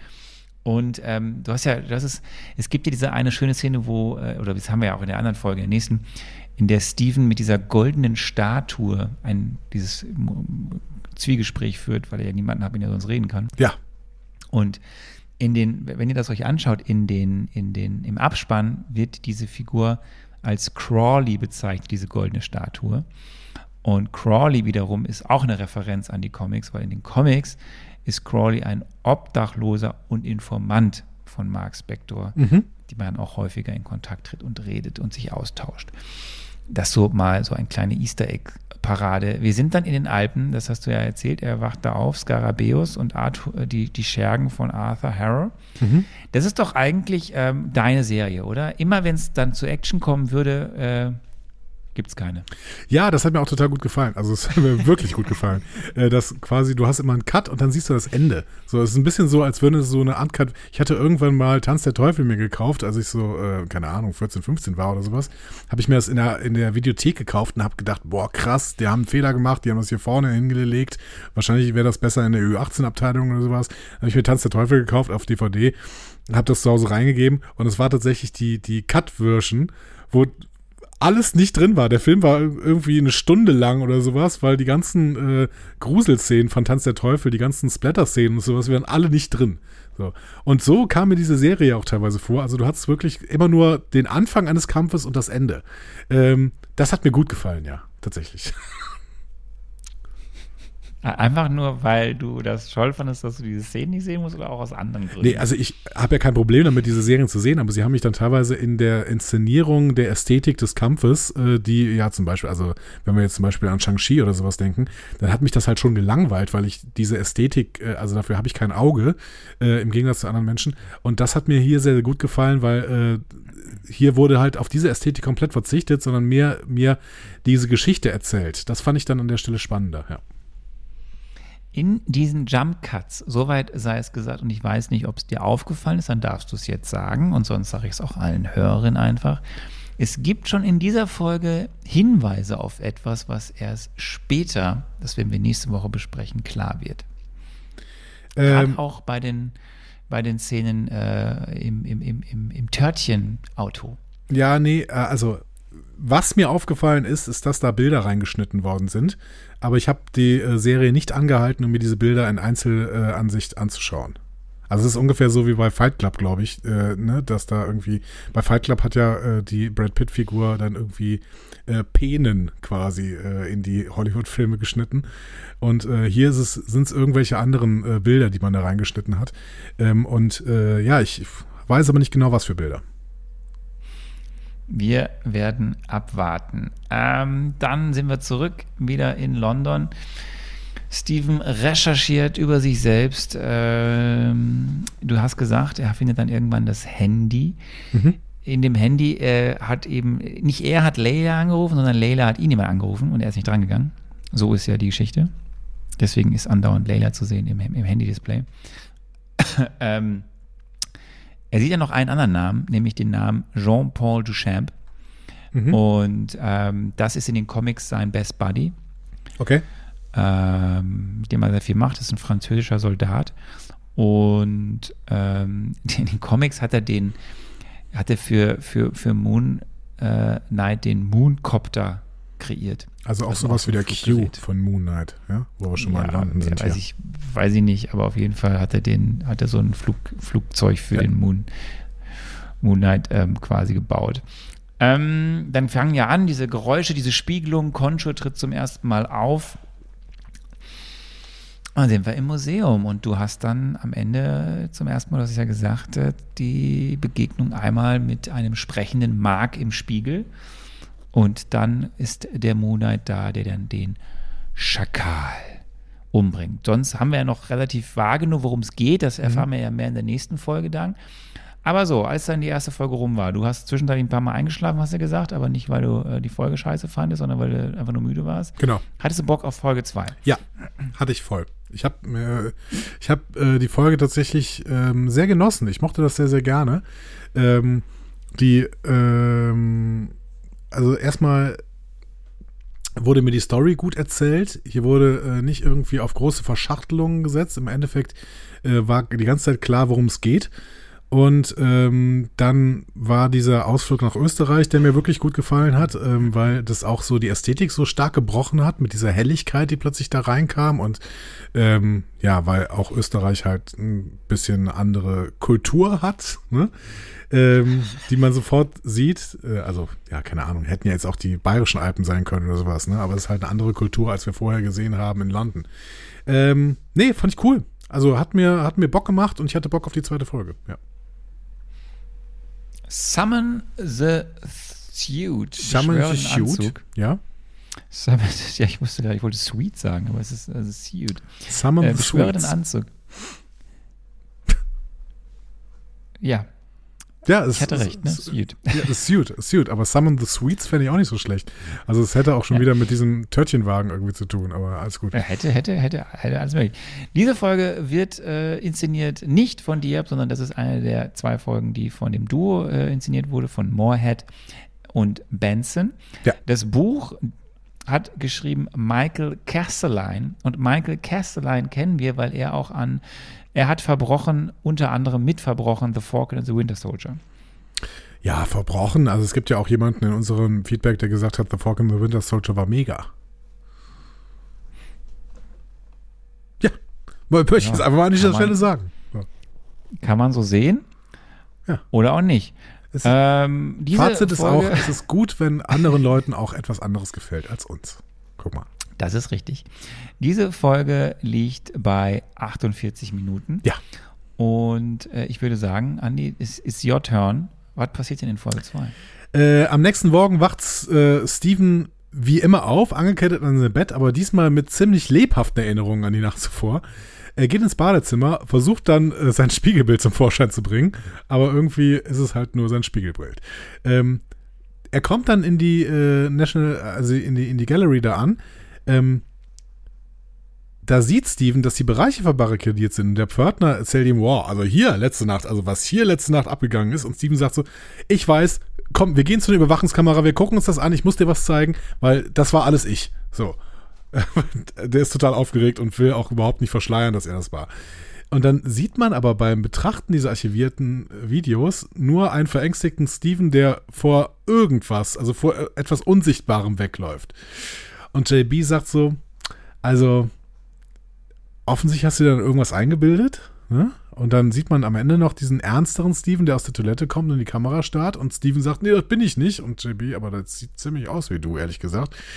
Naja, to cut a long story short, Steven wird rausgeschmissen vom Direktor, weil ähm, der, also der lässt ihn ohne Anklage gehen, weil er Mitleid hat, aber er muss ihn halt wirklich entlassen. Und ähm, Steven sagt dann auch nachher hier diesem, äh, diesem Goldjüngchen, äh, dass er äh, mit der Entscheidung einverstanden ist. So. Beschließt dann aber mit dem Schlüssel, den er in seiner Wohnung gefunden hat, diese Lagerbox aufzuspüren. Und als er an der fünften Filiale der Einrichtung ankommt, erkennt ihn der Wärter und lässt Steven eintreten. Darin, in dieser äh, Lagerbox, befindet sich ein einzelnes Feldbett im Militärstil, so ein paar Vorratskisten, ein Seesack, ähm, Geld in verschiedenen Währungen, ein goldener Skarabäus und äh, ein amerikanischer Reisepass mit dem Namen Mark Spector, der genauso aussieht wie Steven. Den goldenen Skarabäus hatten wir schon mal in Österreich gesehen. Das heißt, Steven weiß jetzt, oh Gott, dann war das eventuell doch kein Traum. Ähm, er berührt den Skarabäus und er beginnt in der Luft zu schweben. Ähm, zeigt auf dem Spiegel, in dem Steven sein eigenes Spiegelbild in Bewegung sieht. Das Spiegelbild, Mark Spector, erklärt kurz, dass er ein Avatar von Khonshu ist, dem ägyptischen Mondgott. Äh, sein Vertrag mit der Gottheit hänge davon ab, dass Steven sich aus allem raushält. Ähm, das heißt, Spectre bittet jetzt um Kontrolle über den Körper, damit er die Mission zu Ende bringen kann, aber Steven sagt so, äh, weiß ich nicht, eher nicht. Ähm, und ich glaube, ich habe meinen Verstand verloren oder du hast deinen Verstand verloren, irgendwas von beiden. Auf jeden Fall bringe ich jetzt die Artefakte den Behörden und lass mich einsperren, weil so geht's nicht weiter. Äh, Steven rennt dann aus dem Lager heraus, äh, geht durch den Flur und sieht dann plötzlich aber die Lichter flackern. Und das Problem ist, diese Lichter haben offensichtlich einen Bewegungssensor. Das heißt, da ist irgendwas. Und plötzlich erscheint ihm Khonshu und geht auf ihn zu. Äh, der erscheint dann auch direkt vor Stevens Gesicht, woraufhin dieser schreit und aus dem Gebäude rennt. Stürzt auf die Straße, wo er fast von Laila Al-Fauli, Spectors Frau, überfahren wird. Ähm, seine Frau ist sie allerdings nicht mehr lange, denn die beiden lassen sich scheiden. Steven spricht mit Layla, die glaubt, mit Spectre zu sprechen. Sie ist sowohl verwirrt als auch frustriert darüber, dass Steven gar keine Ahnung hat, wer sie ist. Ähm, durch ein weiteres Spiegelbild warnt Spectre Steven, ihr nichts zu sagen, da er sie sonst in Gefahr bringen äh, würde. Layla findet aber schließlich den Skarabäus und schimpft mit Steven, weil, ihr Lebens, weil er ihr Lebenswerk ohne sie gefunden hat. Ähm, plötzlich wird Steven von zwei Officers angesprochen. Layla gelingt es, mit dem Skarabäus zu entkommen, bevor sie sie bemerken. Äh, die beiden Officers finden Spectors Ausweis, halten ihn für eine Fälschung, sodass sie Steven verhaften. Im Auto stellen sie Nachforschungen an und finden Aufzeichnungen darüber, wie Spector viele ägyptische äh, Archäologinnen in einer Reihe stellte und sie erschossen hat. Bald stellt sich aber heraus, dass die Polizisten in Wirklichkeit zu Arthur Harrows Sekte gehören, bringen Steven zu Harrows, während Spector Steven anfleht, ihm die Kontrolle über den Körper zu überlassen. Aber ähm, weil Steven gesehen hatte, was Spector angeblich in Ägypten getan habe, ähm, will Steven jetzt wirklich nicht mehr die Kontrolle abgeben. Harrows schlägt vor, dass äh, Khonshu Spectre vielleicht deshalb als seinen Avatar ausgewählt hat, weil sein Geist bereits gebrochen war. Also der hat offensichtlich eine richtig gute Meinung von Khonshu. Khonshu fordert Steven aus, Harrow zu töten, aber der weiß, dass Khonshu hinter ihnen steht. Ähm, Harrow teilt Steven mit, dass Khonshu ohne Avatar nichts tun kann, außer ein paar Mülleimer umstoßen. Ist also machtlos. Schließlich offenbart Harrow, dass, Khonshu, äh, dass er Khonshus erster Avatar war, aber dass er glaubt, dass der Unterschied zwischen einem Heilmittel und einem Gift einfach in der Dosierung liegt und dass manchmal ein kleines Stück des Organismus, äh, dass man manchmal ein kleines Stück des Organismus abschneiden muss, um die Gesundheit des Ganzen zu erhalten. Was er damit sagen will, ist, dass man potenzielle Sünder töten muss, um alles im Guten zu halten. Steven bezweifelt aber, dass es gut ist. Ähm, wenn Amit jemanden verurteilt, bevor er sündigt, verurteilt sie nicht dann auch einen Unschuldigen? Ja? Das ist eine Fassdiskussion, die wir äh, auch bei unserem kleinen äh, lila äh, Bösewicht hatten. Ja, ja, ja, ja, ja. Layla kommt gerade noch rechtzeitig, um die Sache zu beenden. Harrow will den Skarabäus, aber sowohl Spectre als auch Concho bestehen darauf, dass er ihn nicht bekommt, also fliehen Steven und Layla gemeinsam. Harrow beschwört plötzlich einen Schakal, der nur für Steven sichtbar ist. Äh, dies veranlasst Layla, Steven aufzufordern, den Anzug zu beschwören. Da sind wir beim Episodentitel. Ursprünglich tut er das nicht, aber er wird dazu gezwungen, als er aus dem Fenster springt, um dem Schakal zu entkommen. Steven landet auf dem Boden, stellt fest, dass er jetzt einen viel schickeren Anzug äh, trägt als äh, Spectre. Nach einem relativ wahnsinnigen Kampf mit dem Schakal überlässt äh, Steven schließlich Spectre die Kontrolle. Spectre generiert seinen Anzug, klettert zu den Dächern hinaus. Dann ruft er, dass er den Schakal gefangen hat, bevor er äh, springt, ihn einfängt, ihn auf dem Turm aufspießt. Währenddessen findet äh, Harrow den Skarabäus, der aus Lylas Tasche gefallen ist. Er nimmt ihn an sich und tötet einen Passanten, der ihn gefunden hatte. Ähm, Spectre hat ausnahmsweise die Kontrolle und lässt Steven als plapperndes, verzweifelndes Spiegelbild zurück, das nicht in der Lage ist, das Geschehen zu beeinflussen. Spectre versucht ihn zu beruhigen und sagt ihm, dass es ihm gut geht. Die beiden unterhalten sich über ihre Situation, aber äh, Steven beschwert sich immer wieder darüber, dass Spectre existiert. Schließlich dreht Spectre durch und zerschlägt den Spiegel mit Steven drin, bis der in viele Stücke zerbricht. Ähm, Khonshu droht Spectre daraufhin, Layla zu seinem nächsten Avatar zu machen, sodass Spectre keine andere Wahl hat, als äh, sein Gebot zu erfüllen, um sie zu schützen.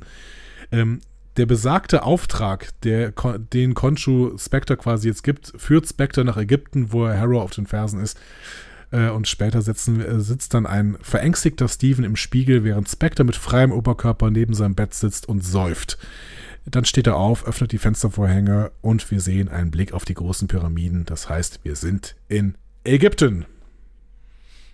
Ja, wir sind in Kairo. Ja. Äh, wunderbar. Äh, mir fällt wieder auf, es ist unfassbar viel, was in dieser Folge passiert. Ja. Ähm, und auch ein bisschen chaotisch äh, geschrieben. Jetzt ist fast schon eine Erklärung dafür, dass du mir eben ge gesagt hast, dass der Autor äh, der Autor von The Falcon and the Winter Soldier war. ja, gut.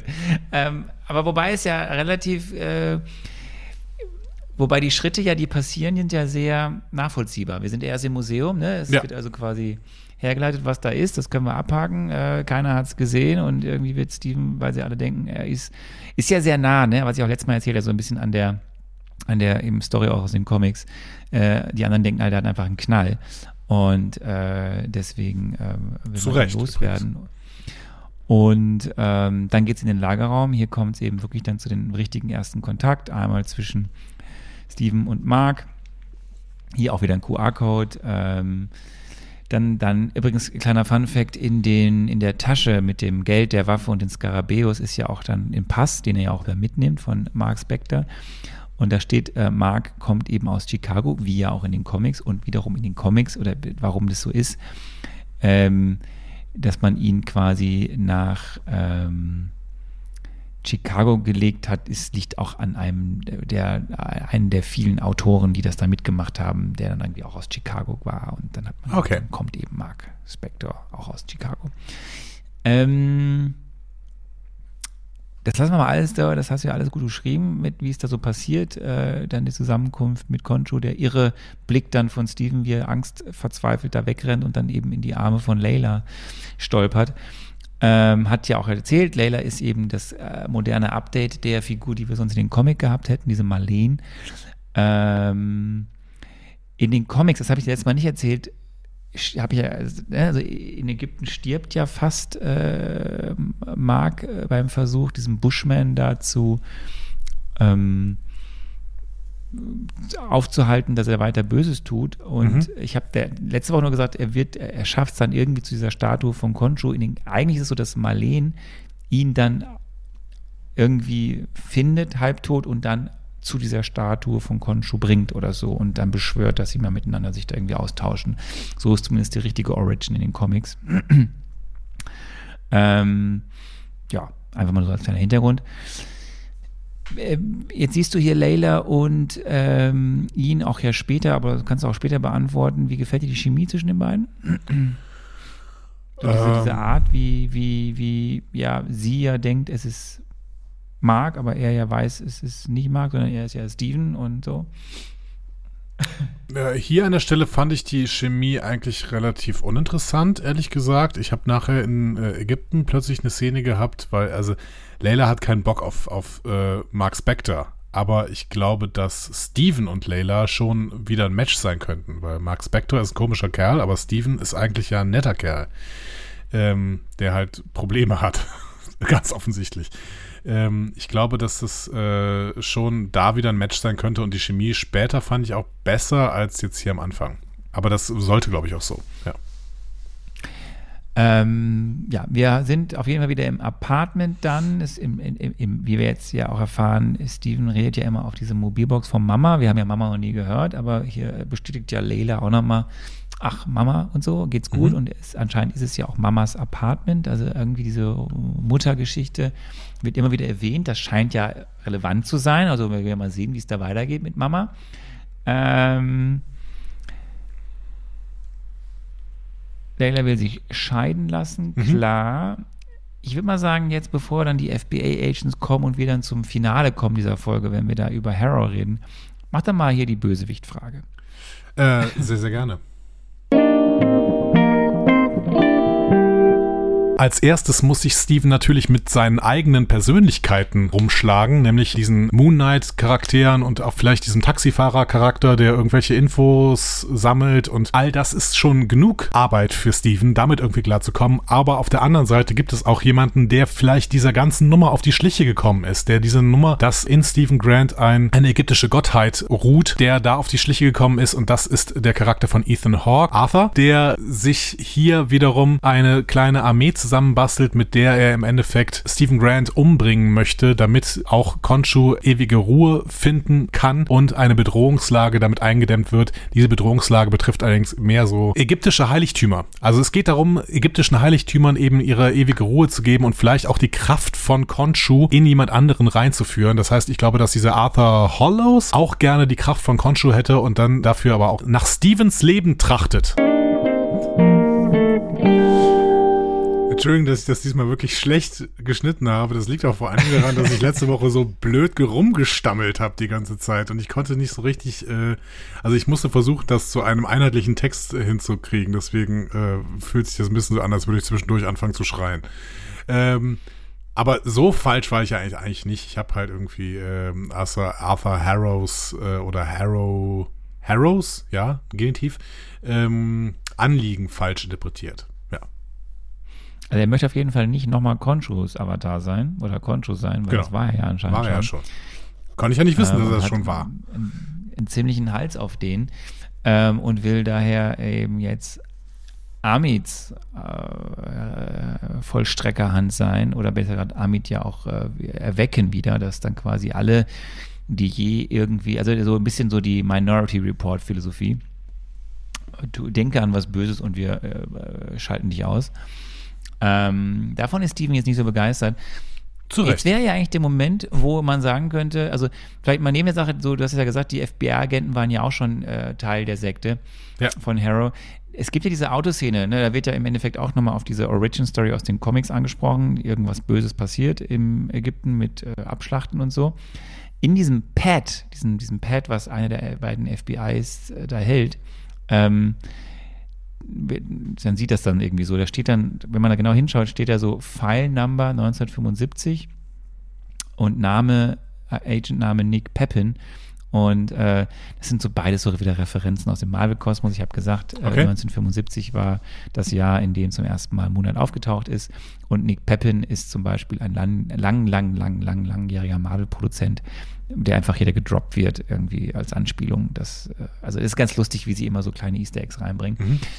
Jetzt haben wir, ne, du hast jetzt, ich habe dich jetzt bewusst diese Sache mit den Bösewichten, wir kennen ja jetzt eben erstmal nur, in der nächsten Folge treffen wir noch mehr auf den Plan, aber wir wissen ja jetzt ja irgendwie, Harrow ist da und Harrow scheint ja nun mal der, der Hauptantagonist zu sein. Du hast es alles berichtet, was da jetzt passiert mit dem Kampf und so und dann beschwört Steven den Anzug und es wird, er wird dann zu Mr. Knight. So, ähm, Okay. da können wir gleich auch zu kommen. Also den, es ist halt so, dass ähm, in den Comics gibt es halt, das habe ich ja letztes Mal erzählt, es gibt diese Figuren Stephen Grant, Mark Spector und den Taxifahrer Lockley und dann eben auch Mr. Knight und Moon Knight. Und in den Comics ist es aber so, dass nicht irgendwie Steven zu Mr. Knight wird, sondern Mr. Äh, Mr. Knight ist quasi eine abgeschwächte Version von Moon Knight, die jetzt nicht immer so voll in den Kampfmodus geht, sondern eher so als Diplomat auftritt. Hier in der Serie ist es halt eher so, dass eben Steven mit seinem Charakter zu Mr. Knight wird und Mark mit seinem Charakter zu Moon Knight, die dann unterschiedlich agieren, auch im Kampf. Ähm, ist halt ganz spannend, wie es ein bisschen anders quasi ähm, aufgebaut ist. Aber jetzt nochmal zurück zu Harrow. Jetzt ist eigentlich der Moment, wo ich dich hätte gefragt, hör mal, wir haben jetzt hier Concho, wir haben Amit, denn man kann ja durchaus sagen, so wenn wir jetzt dann auch Concho ja später kennen, der ist ja jetzt auch kein Sympath, Concho. So, ne? Ja. Die Frage ist ja, ist Concho eigentlich auch böse? Ja. So. Und deswegen wäre jetzt die Frage gewesen, hör mal, Andi, was weißt du eigentlich über Concho und Amit? Du hast doch recherchiert. Ja, boah Gott. ähm, also ich habe ja schon gesagt, dass äh, ich gerade nicht so richtig viel Zeit habe, aber ich wollte gerne so ein bisschen recherchieren. Also ich hatte mir so eine Stunde Zeit genommen und bin dann ein bisschen eingestiegen in ägyptische Mythologie und habe irgendwann gemerkt, okay, äh, selbst wenn ich mir die Basics von ägyptischer Mythologie anschaue, dann fallen einfach diese Namen noch nicht mal. Also der Name Khonshu, der, der fällt erstmal nicht. Was natürlich auch damit zu tun hat, dass gewisse Schreibweisen sehr, sehr stark unterschiedlich sind, weil die, äh, keine Ahnung, es, es da irgendwie 37 verschiedene Schreibweisen gibt und äh, Khonshu im Marvel-Kosmos nochmal anders geschrieben wird, als tatsächlich er geschrieben werden könnte. Ähm, turns out, es sind tierische Rabbit Holes, in die man da fallen kann. Und ich glaube, Anna, die Besserwisserin, hat es ja in unserem Feedback schon gesagt. Ähm, es ist auch alles so ein bisschen fragmentarisch über, überliefert, sodass äh, da drei Quellen das eine sagen und drei Quellen das andere und äh, die vierte Quelle äh, erzählt einen Witz nur mit Hieroglyphen aus Skarabäus und äh, Typ mit Vogel. So. Das ist alles ein bisschen, bisschen schwierig. Und dementsprechend, ich bin da nicht zum, auf den grünen Zweig gekommen, um da wirklich ein, ein durchgehende, äh, einfach Marvel History irgendwie draus zu basteln oder sowas. Ähm, und muss da echt sagen, ich habe versagt. Ich habe versagt, äh, einen, einen Exkurs zu den ägyptischen Göttern äh, liefern zu können. Ich weiß, dass Osiris eine sehr, sehr große Rolle hat. Das sieht man ja auch nachher hier bei dieser Götterversammlung. Ähm, aber ähm, ich bin ansonsten ehrlich gesagt ein bisschen raus. Tut mir total leid. Dann würde ich würde ich sagen, wir verschieben das auf nächste Woche und versuchen da ein bisschen mehr rauszufinden. Ja. Weil, wie du es ja gesagt hast, es gibt ja neben, du hast völlig recht, äh, es ist ein bisschen angepasst, aber sie, sie beruhen alle schon auf Gottheiten, die es wirklich Ja. gibt. Khonshu, Amit, Osiris etc. Es wird auch in der Serie am Anfang mal gesagt, diese Enneade, das sind so diese neun wichtigsten Gottheiten, zu denen ja augenscheinlich Khonshu und Amit nicht gehören, aber zum Beispiel ein Osiris. Ähm, es ist kompliziert, ich habe es mir auch mal kurz angeschaut. Ähm, man kann sich da verlieren. Wir gucken mal, ob wir es entweder durch eine Gästin oder einen Gast in der nächsten Woche ein bisschen aufdröseln können, was es denn mit diesen Gottheiten aufhat. Ich kann ja schon mal, Disclaimer, wir haben noch längst nicht alle gesehen. da kommt noch was. Ja, wir müssen ja zumindest Ähm, Amit noch sehen. Äh, Ja, ähm, und äh, deswegen, ja, wir, also es ist es, über, also auch hier ist es ja erstmal so, aha, dann sind sie da später in der nächsten Folge dann in diesem in, in, in diesem ähm, in dieser riesigen Halle, wo Ja. dann da auf einmal diese anderen Gottheiten kommen, die dann aber ja als Avatar-Version sind. Ja, schon eine Menge Holz, was du da erstmal so aufsaugen musst und Ja. mit be begreifen muss. Aber hier wird es ja erstmal klar, okay, Amit möchte anscheinend irgendwas tun mit. Also Koncho ist eher so der Hau drauf. Mhm. der möchte das Böse einfach mal, wenn es passiert, dann ausschalten und Amit möchte es aber schon viel früher machen und ähm, ja, das ist so die, die, die Ja. Thanos-Methode. Ja, ja, ah, genau. Äh, Amit, äh, das ist ja das, was ich vorher, das ist das, was ich so spannend fand und herausgefunden hatte, dass Amit äh, eine Seelenfresserin ist, quasi als Göttin. Und ähm, die äh, ist abgebildet worden mit den drei, ähm, drei Tieren, die Menschen fressen können, die die Ägypter kannten. Und das waren eben Löwe, Krokodil und Nilpferd. Genau. Aus diesen drei ist das Ähm. zusammengesetzt, die Abbildung von Amit. Ja, da- hast, also das ist aber das, was du, mehr kommt jetzt nicht, ne? Mehr kommt nicht. Das, das war's. Okay. ähm, dann hören wir noch, dann, dann, dann frage ich dich zum Schluss. Oder besser, ich habe hier noch was, ähm, ist ja der Kampf, hast du gesagt, äh, mit dem Schakal. Mhm. Ähm, übrigens ist dir aufgefallen, auf dem Bus, der da auf der Straße steht, um den ja dann der Kampf zeitweise herum passiert, den, dem, dem roten Bus da, ist auf dem Bus eine Werbung ähm, des GRCs. Erinnerst du dich noch an das GRC? Äh, nee, erinnere ich mich nicht mehr, aber ich sehe es in deinen Aufzeichnungen, dass es das Global Repatriation Council ist und es ging äh, wahrscheinlich darum, die Leute nach dem Blip wieder irgendwie in ähm, Wohnungen unterzubringen. Ne? Da hat unser äh, Autor hier äh, von ähm, Falcon and the Winter Soldier doch nochmal etwas, was er in seiner Serie da geprägt hatte, nochmal versucht reinzubringen und meinte, ihr habt das alles nur nicht würdigen können, das war alles total gut. So, äh, genau. Du hast jetzt, du kennst jetzt äh, Harrow. Ja. Zumindest größtenteils hast du jetzt schon ein bisschen so, weißt du, was er, was er will. Ähm, du kennst Konshu. Ja.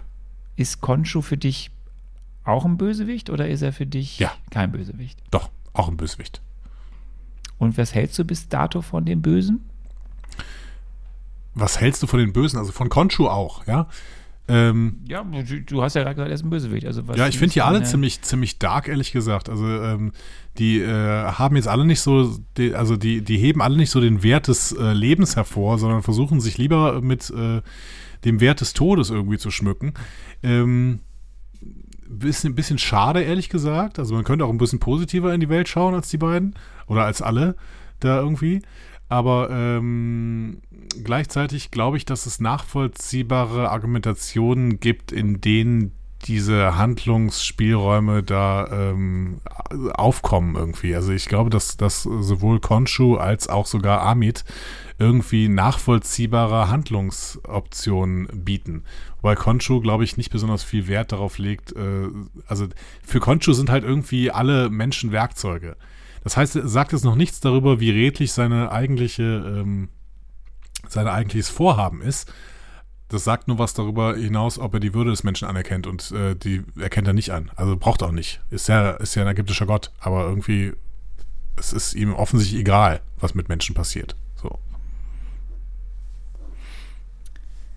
Wir kommen zu Folge 3.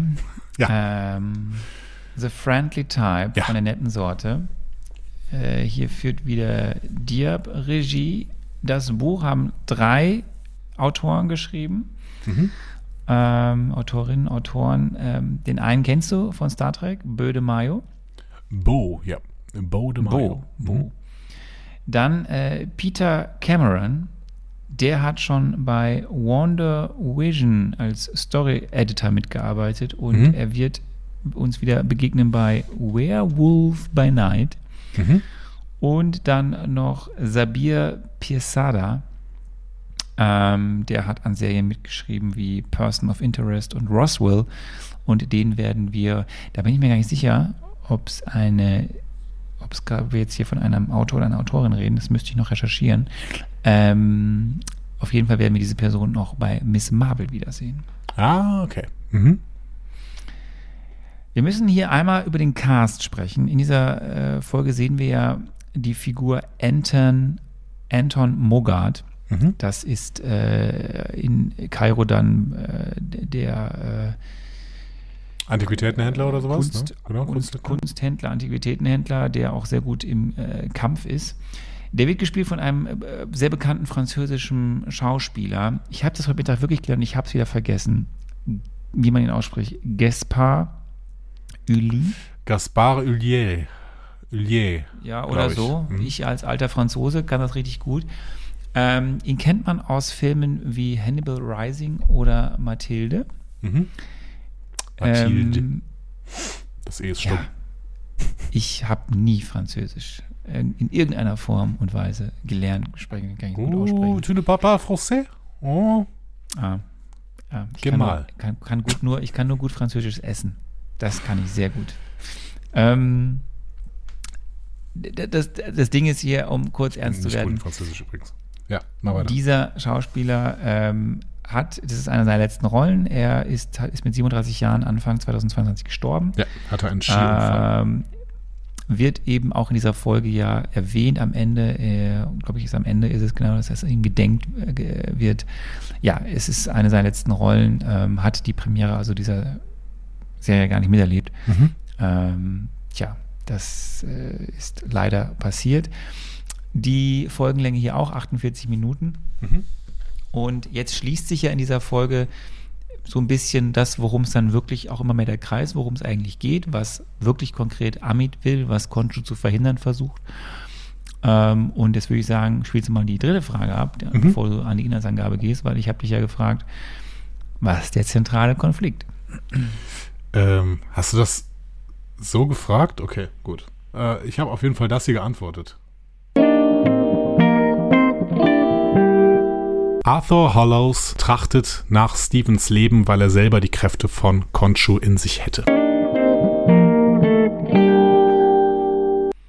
Ich glaube, du hast darauf reagiert, dass ich schon so viel über äh, Arthur Hollows und äh, Arthur Hollow und seine ähm, Motivation Harrow. gesprochen. Harrow, genau. Harrow. Harrow und seine Motivation gesprochen hatte, dass du dann gesagt hast, äh, ja, jetzt hast du das fast alles schon gesagt, aber wa was will der denn eigentlich? So. Ähm, genau, und das war, glaube ich, der Fokus, den du im Endeffekt gesetzt hattest. Ja, will er nicht. Nee, will er nicht. Punkt. Will er nicht? Will, will, was anderes? Das beschreibst du uns jetzt. Ja, stattdessen gräbt er in der Wüste nach dem Grab von Amit ähm, und auch Mark Spector ist in Ägypten, das hatte ich ja eben schon gesagt, um die Jünger Amits zu jagen. Layla reist ihm hinterher, weil er einfach so abgereist ist. Frechheit. Ähm, beim ersten Zusammentreffen Treffen zwischen Spector und den Jüngern werden alle Jünger getötet. Beziehungsweise einer bringt sich noch selbst um. Ähm, sehr zum Leidwesen von Steven, der Spectre dafür verantwortlich macht. Aber Überraschung, Spectre war das gar nicht. Sagt er zumindest. Hm? Ähm, Spectre erkennt, äh, dass er keine Hinweise auf Harrow oder Amits Grab hat, also beschließt Khonshu, der mit Spectre ins Zwiegespräch geht, die Götterprüfung einzuberufen, damit die Ennead über Harrow richten können. So, dann kommen Osiris, äh, Horus, Isis, Tefnut und Hathor. Die versammeln sich in der Götterkammer der großen Pyramide von Gizeh, um über Harrow zu richten, äh, den Khonshu beschuldigt, Amit wieder zu erwecken und die Erde verwüsten zu wollen. Harrow bestreitet jedoch Khonshus Anschuldigungen, indem er leugnet, etwas mit Amit zu tun, haben, zu, tun zu haben. Ähm, Khonshu bezeichnet er als einen fehlgeleiteten Schänder, der Spectre zu seinem eigenen Vorteil gequält hat. Und die Ennead kommen dann auch zum Schluss, dass Harrow unschuldig ist. Schade. Aber Yazil informiert Spectre heimlich über Senfu, ein Medjay, der den Auftrag hatte, den Standort von Amits Grab aufzuzeichnen, damit die Ennead selbst ihn nicht erfahren. Da er weiß, dass Senfus Sarkophag auf dem Schwarzmarkt verkauft wurde, versucht Spectre auf der Straße Informationen zu sammeln, ähm, aber findet da nichts. Deswegen hilft ihm im Endeffekt Leila. Sie arrangiert, äh, äh, Layla, Entschuldigung. Sie arrangiert ein Treffen mit äh, Anton Mogar, der den Sarkophag in seinem Besitz hatte, damit äh, sie Hinweise auf den Standort des Grabs finden können. Mogart willigt ein, sie suchen zu lassen. Äh, aber als sie nichts finden, bietet Spectre widerwillig Steven um Hilfe. So. Ähm, Steven guckt sich also das Ding also an. Mogarts Männer wenden sich äh, gegen Spectre und Layla dann irgendwann, weil sie sich an dem Sarkophag zu schaffen gemacht haben. Ähm, bevor er erfährt, dass eine dritte Partei beteiligt ist. Harrow erscheint am Tatort, bietet Mogart einen handfesten Deal an und zeigt ihm den Skarabäus. Dann demonstriert der Mogart seine Kräfte und benutzt den Stab von Amit, um Senfus Sarkophag zu, zu zerstören. Spectre verwandelt sich in Moon Knight und stellt sich Mogarts Männern entgegen, während äh, Layla den Rätselkarton aus dem Sarkophag stiehlt und Moon Knight in einem Kampf gegen Mogart unterstützt. So, Als Spectre und Layla dann schließlich in der Wüste ankommen, bleiben ihre Versuche, die Kartonage zu entschlüsseln, erstmal erfolgreich, sodass Spectre dann, Spectre dann doch beschließt, den Körper an Steven zurückzugeben. Spectre. Spectre. Äh, den Körper an Steven zurückzugeben, äh, weil der ja das Wissen hat, das ihnen helfen könnte. Ähm, übrigens finde ich, dass diese, ähm, diese Kenntnisse von Steven waren dann irgendwann sehr, sehr groß. Ne? Also der, klar, der arbeitet da und liest abends äh, Ägyptenbücher, aber plötzlich waren sie sehr, sehr groß. Also er war der größte Archäologe aller Zeiten, noch vor Indiana Jones plötzlich. Steven äh, fügt die Kartonage zu einer Karte der Sternbilder zusammen, die auf Amids Grab zeigen soll, aber die Position der Sterne hat sich natürlich im Laufe der Jahrhunderte verändert. Ähm, also beschließt Konshu, dass er einfach die alte Sternenkonstellation wieder herstellt, damit der Ort enthüllt werden kann, ähm, ähm, wo denn dieses Grab ist. Ähm, er warnt Steven aber, dass die Ennead äh, für, den, für diesen Ungehorsam eine Strafe sich ausdenken werden. Mit Stevens Hilfe gelingt es Konshu, den Himmel zurückzudrehen, sodass Layla den Ort des Grabes triangulieren kann. Aber die Ennead sperren Konshu jetzt in ein ushabitisches Gefängnis. Danach äh, bringt Selim Harrow in die Götterkammer und zeigt ihm ein Ushbati, in dem Konshu gefangen ist. Äh, da die Iniat wissen, dass. Es ist schön, dass du das äh, nachgeschaut hast, wie die so ganzen crazy. Begriffe sind. Dass er zu gefährlich ist. Harrow spricht dann mit Konshu unter vier Augen und sagt ihm, dass seine Qualen Harrow zu dem Mann gemacht haben, der er jetzt ist. Konshu sei dementsprechend für Harrows Sieg verantwortlich. So. Womit dann auch am Ende irgendwie so ein bisschen noch klarer ist, dass Konshu wirklich nicht der Gute in dieser ganzen Geschichte hier ist. So. Sagst du? Ja, sag ich. Also ist auch nicht der Böse, weil noch böser ist, glaube ich, Harrow, weil der so fehlgeleitet ist und äh, Amit, weil sie äh, alles vernichten wird. Aber ähm, Konshu ist nun wirklich auch nicht, also der ist weder, weder besonders schlau noch besonders äh, gut irgendwie. Als Gott jetzt. Ja. Ähm, wir starten ja in diese Folge mit einem Opening von Layla. Oder ja. besser, wir lernen, wie man einen Ausweis fälscht. Ja was ich sehr schön fand, dass wir das so sehr, sehr detailgetreu sehen, was man da so machen muss. Ja. Brauchst halt nur die richtigen Stempel und schon geht's. Die war ähm, bei ihrer Mama, ne? Und, und, ähm, ja, die war ihre Mama, ja. genau. Papa ist ja irgendwas passiert. Wie Papa ist irgendwas passiert, fahren. wir wissen aber nicht was. Wir wissen noch nicht was, könnte nicht, nicht gut ausgehen. Ähm, ja, wir sind in Kairo, äh, du hast es schon gesagt, da gibt es diese, während die einen graben, äh, kämpfen die anderen sich durch die City und irgendwie wissen am Ende nicht so genau, warum die tot sind, weil irgendwie findet Steven hat das nicht gemacht und Mark hat das nicht gemacht. Was das wohl heißen mag. Dass Andi. es noch einen dritten gibt, einen Taxifahrer. Wir sehen nämlich im Abspann, auch äh, falls du den Abspann gesehen hast, äh, in, die, die, der Abspann ist auch jedes Mal anders. Ähm, gibt es, gibt es dann immer, wenn dann die Namen genannt werden, also Oscar Isaac, siehst du auch dann so eine, so eine, so eine ähm, sehr schöne Darstellung, wo, die, wo das Gesicht sich in drei verschiedene Ebenen aufspaltet. Ja, ich meine, das merkt man auch relativ spät, dass noch so ein Dritter dabei ist, ne? Weil der erste sagt immer, ey, das warst du doch du, ne? Und der zweite sagt immer, ey, Moment, nein, das warst doch du. Und das merkt man dann relativ spät erst, weil die äh, natürlich beide immer davon ausgehen, dass das, was sie nicht mitbekommen haben, der jeweils andere gewesen ist. Wenn dann irgendwie ein Dritter dabei ist, wie kriegen die das sehr, sehr spät äh, erst mit? Wenn sie, vor allen Dingen, wenn sie nicht miteinander Und reden die ganze Zeit. Ja. Ich sag mal so, es gab auch schon Hinweise in Folge 1 und 2. Crazy. Zum Beispiel im Törtchenkampfwagen. So reingeschnitten dann, ja? Okay. Ah, okay. Ähm, ja, oder auch so, ähm, man, das Interessante ist ja, wir können ja jetzt, das wäre natürlich schön, wenn wir wieder jemand hätten, also jemand hätten, der eben diese ganze Thematik Identitätsstörung mal aufgreifen könnte. Aber im Endeffekt stehen ja die, also während ja der, ne, der, der, der Steven steht ja für Charakterzüge und Mark steht ja für Charakterzüge. Mhm. Und ähm, die Frage ist ja, sind gewisse Handlungen, die da passieren, charakterkonform oder fehlt da noch jemand mit Charakterzügen? Mhm. Hast so, du eigentlich den Film Identity mal gesehen? Äh, ja. Ja, das äh, handelt ja auch davon, ne? Also ist mir gerade eingefallen. Ähm, und wir sehen ja zum Beispiel am Ende von Folge 2, dass äh, äh, da die Figur also da sitzt ja augenscheinlich für uns erstmal so Mark in einem Hotelzimmer betrunken, was so ein bisschen jetzt zerstört wurde. Mhm. Und die Frage ist ja, passt diese Eigenheit zu Mark? Mark wendet Gewalt ja an, dann, wenn sie angewendet werden muss, aber er ist ja jetzt nicht einer, der irgendwie. Also es gibt so Hinweise, dass da anscheinend noch eine dritte Figur im Bunde ist, die nochmal andere Charaktereigenschaften mit Ja. sich bringt. Wie fandst du das, was da in dieser Pyramide passiert? Also klar, wir haben dann diese ganze Geschichte mit Concho, die dann draußen auf äh, Mark trifft. Der sagt, okay, pass auf, ich mache jetzt hier mal eine Sonnenfinsternis. Dann kommen die alle zusammen, weil die denken so, irgendwas passiert da falsch.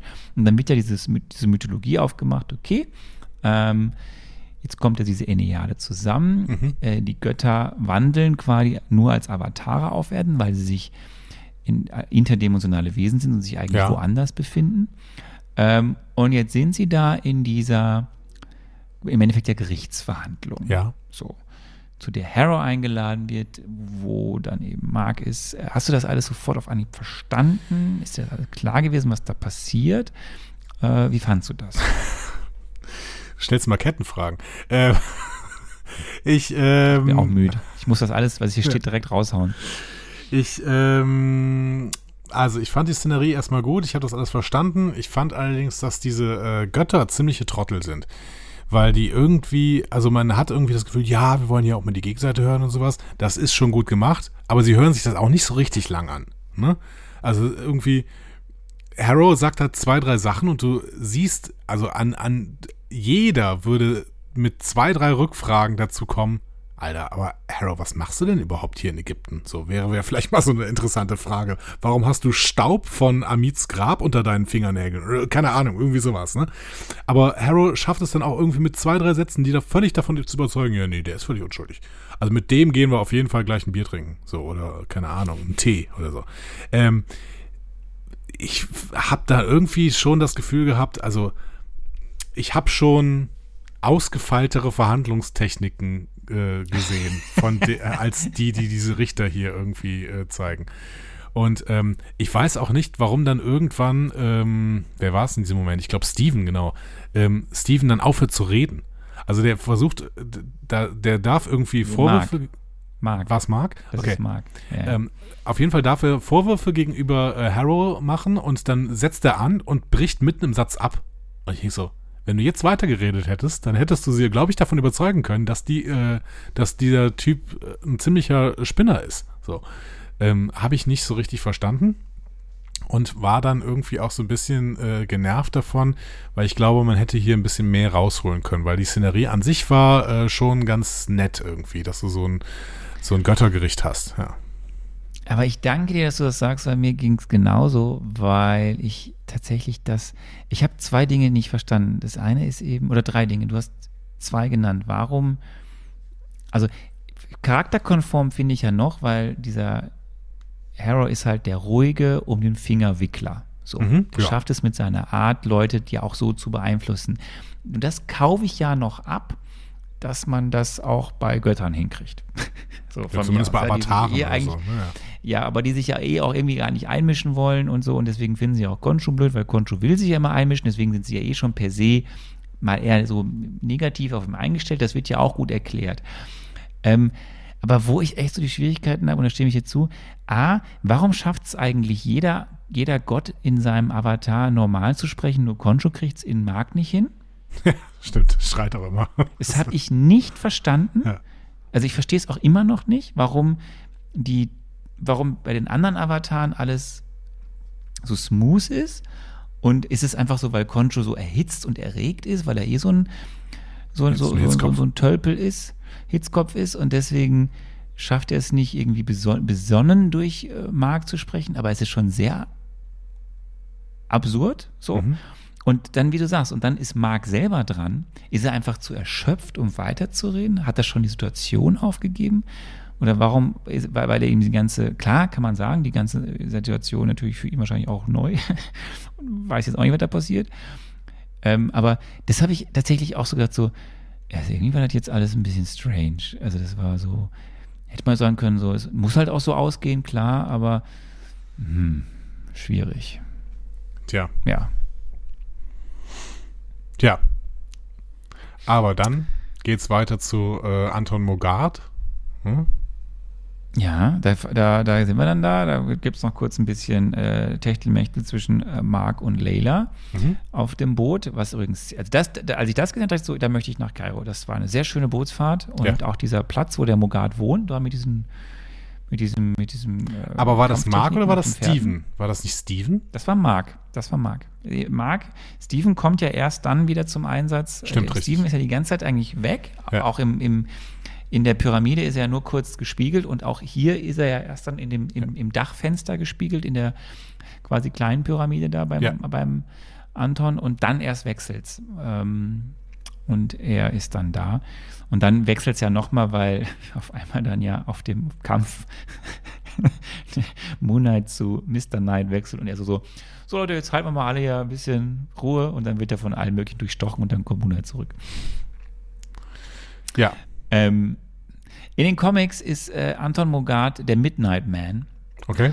Äh, das ist nicht besonders äh, kreativ dahingehend, dass er äh, besondere Superkräfte hätte, die immer nur mittags sind. Er, er ist einfach quasi dieser, er stiehlt seine ganze Beute immer nachts, deswegen heißt er Midnight Man. Okay. Er hat aber auch nur eine recht kurze Storyline in den Comics. Ja, hier auch. Hier auch ist dann halt tot. Ähm, wichtig für das, was da eben alles passiert, nochmal die Zusammenkunft mit Harrow und dass sie am Ende eben dann dieses, diese, diese Kartenschnipsel da haben. Übrigens wird hier Madripoor gedroppt. Also auch hier wird was aus The Falcon and the Winter Soldier gedroppt. Sehr, sehr viel wird in dieser Serie aus The Falcon and the Winter Soldier gedroppt. So, und dann kommen wir eben zur letzten Episode dieser Folge. Der Sternenhimmel wird zurückgedreht, äh, was anscheinend ja für Konchu wie für in dieser Hinsicht dann Mr. Knight Steven sehr schmerzhaft ist. Ja, Ja. und dann scheint äh, Harrow schon am Ziel, weil er es geschafft hat, dadurch. Äh, ja, bitte? Tja, tja, tja, tja. Äh, findest du, dass man das hätte machen müssen mit dem Sternenhimmel zurückdrehen? Hätten wir das nicht auch wissenschaftlich lösen können? Wie war denn wahrscheinlich die Sternenkonstellation zu dieser Zeit und diesem Ort? Ja, aber ich glaube, es ging um Zeit. Dass es einfach schneller ist, das jetzt einfach mal eben so. Ja, aber das ist auch ein ziemlicher Eingriff in das Weltgeschehen, dass plötzlich so ein Gott den Sternenhimmel zurückdreht. Also beziehungsweise dreht er ja wahrscheinlich gucken die auch, Erde. Die sind auch alle sehr überrascht, was da passiert. Am Himmel, da in Kairo und so. Ja, ich meine, die haben ja schon, waren ja schon vorher sehr überrascht, als plötzlich der Mond vor die Sonne geschoben worden ist. Weiß ich auch nicht so richtig, wie das denn eigentlich funktioniert, mal ebenso. Ähm, Ja, aber ist ja Erde, das sind Götter, die Götter, die können das. ja, äh, können die das, also verlieren wir dann irgendwann, also ist dann noch relevant, was unsere äh, Menschen dann irgendwann machen, wenn wir im Prinzip überall nur noch Götter haben, die alles Mögliche tun können? Es ist ja eine berechtigte Frage. Wir haben ja jetzt mittlerweile ja gottgleiche Wesen ja zuhauf. Wir haben ne, alles rund um Thor, die gibt es ja nach wie vor. Ja. Unsere äh, Asen. Ähm, wir haben äh, jetzt äh, gottgleiche Wesen mit den Eternals, die ja auch Dinge vollbringen können, die Ja. interessant sind. Äh, und äh, dann haben wir dahinterliegend ja noch das, was da an der Mythologie drumherum wabert. Und jetzt haben wir halt hier ägyptische Gottheiten, die Dinge tun können. Und wie gesagt, Khonshu kann halt, weil er der Mondgott ist, mal eben den Mond vor die Sonne schieben und Sonnenfinsternis machen, um die Enneade einzuberufen. Mhm. Und er kann auch, weil er nun mal irgendwie anscheinend Kräfte hat, die über den Himmel walten, äh, 3000 Jahre zurück äh, den Sternenhimmel äh, kreisen lassen, Ja. was ein sehr cooler Effekt war. Ähm, und äh, wird dafür aber in Stein gemeißelt dann. Ja. Also, ähm, ja, es war ein bisschen, äh, war ein bisschen schräg, tatsächlich. Ich fand auch die äh, Episode bei Anton Mogart schon ein bisschen schräg und ein bisschen auch redundant, weil ich wusste auch irgendwie, ich fand, ich finde diesen Schauspieler toll, beziehungsweise fand ihn toll, äh, Rest in Power, aber ähm, ob das jetzt so nötig war, dass da uns wirklich noch so ein, so ein äh, extrovertierter äh, Supersammler kurz eingeführt wird für irgendwas, weiß ich nicht. Das wirkte ein bisschen so, wie wir müssen die Zeit nach, wir müssen die Zeit noch ein bisschen strecken, weil wir nicht genug Story haben.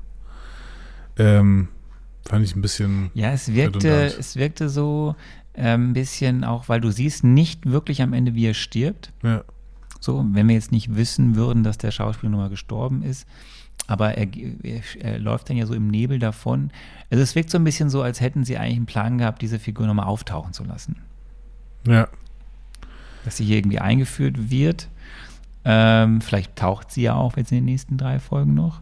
Hm. Aber ähm, was jetzt auf der Hand liegt, ist, diese Figur wird nicht in einer möglichen weiteren Staffel oder sonst irgendwas auftauchen, weil nun mal der Schauspieler tot ist. Ja.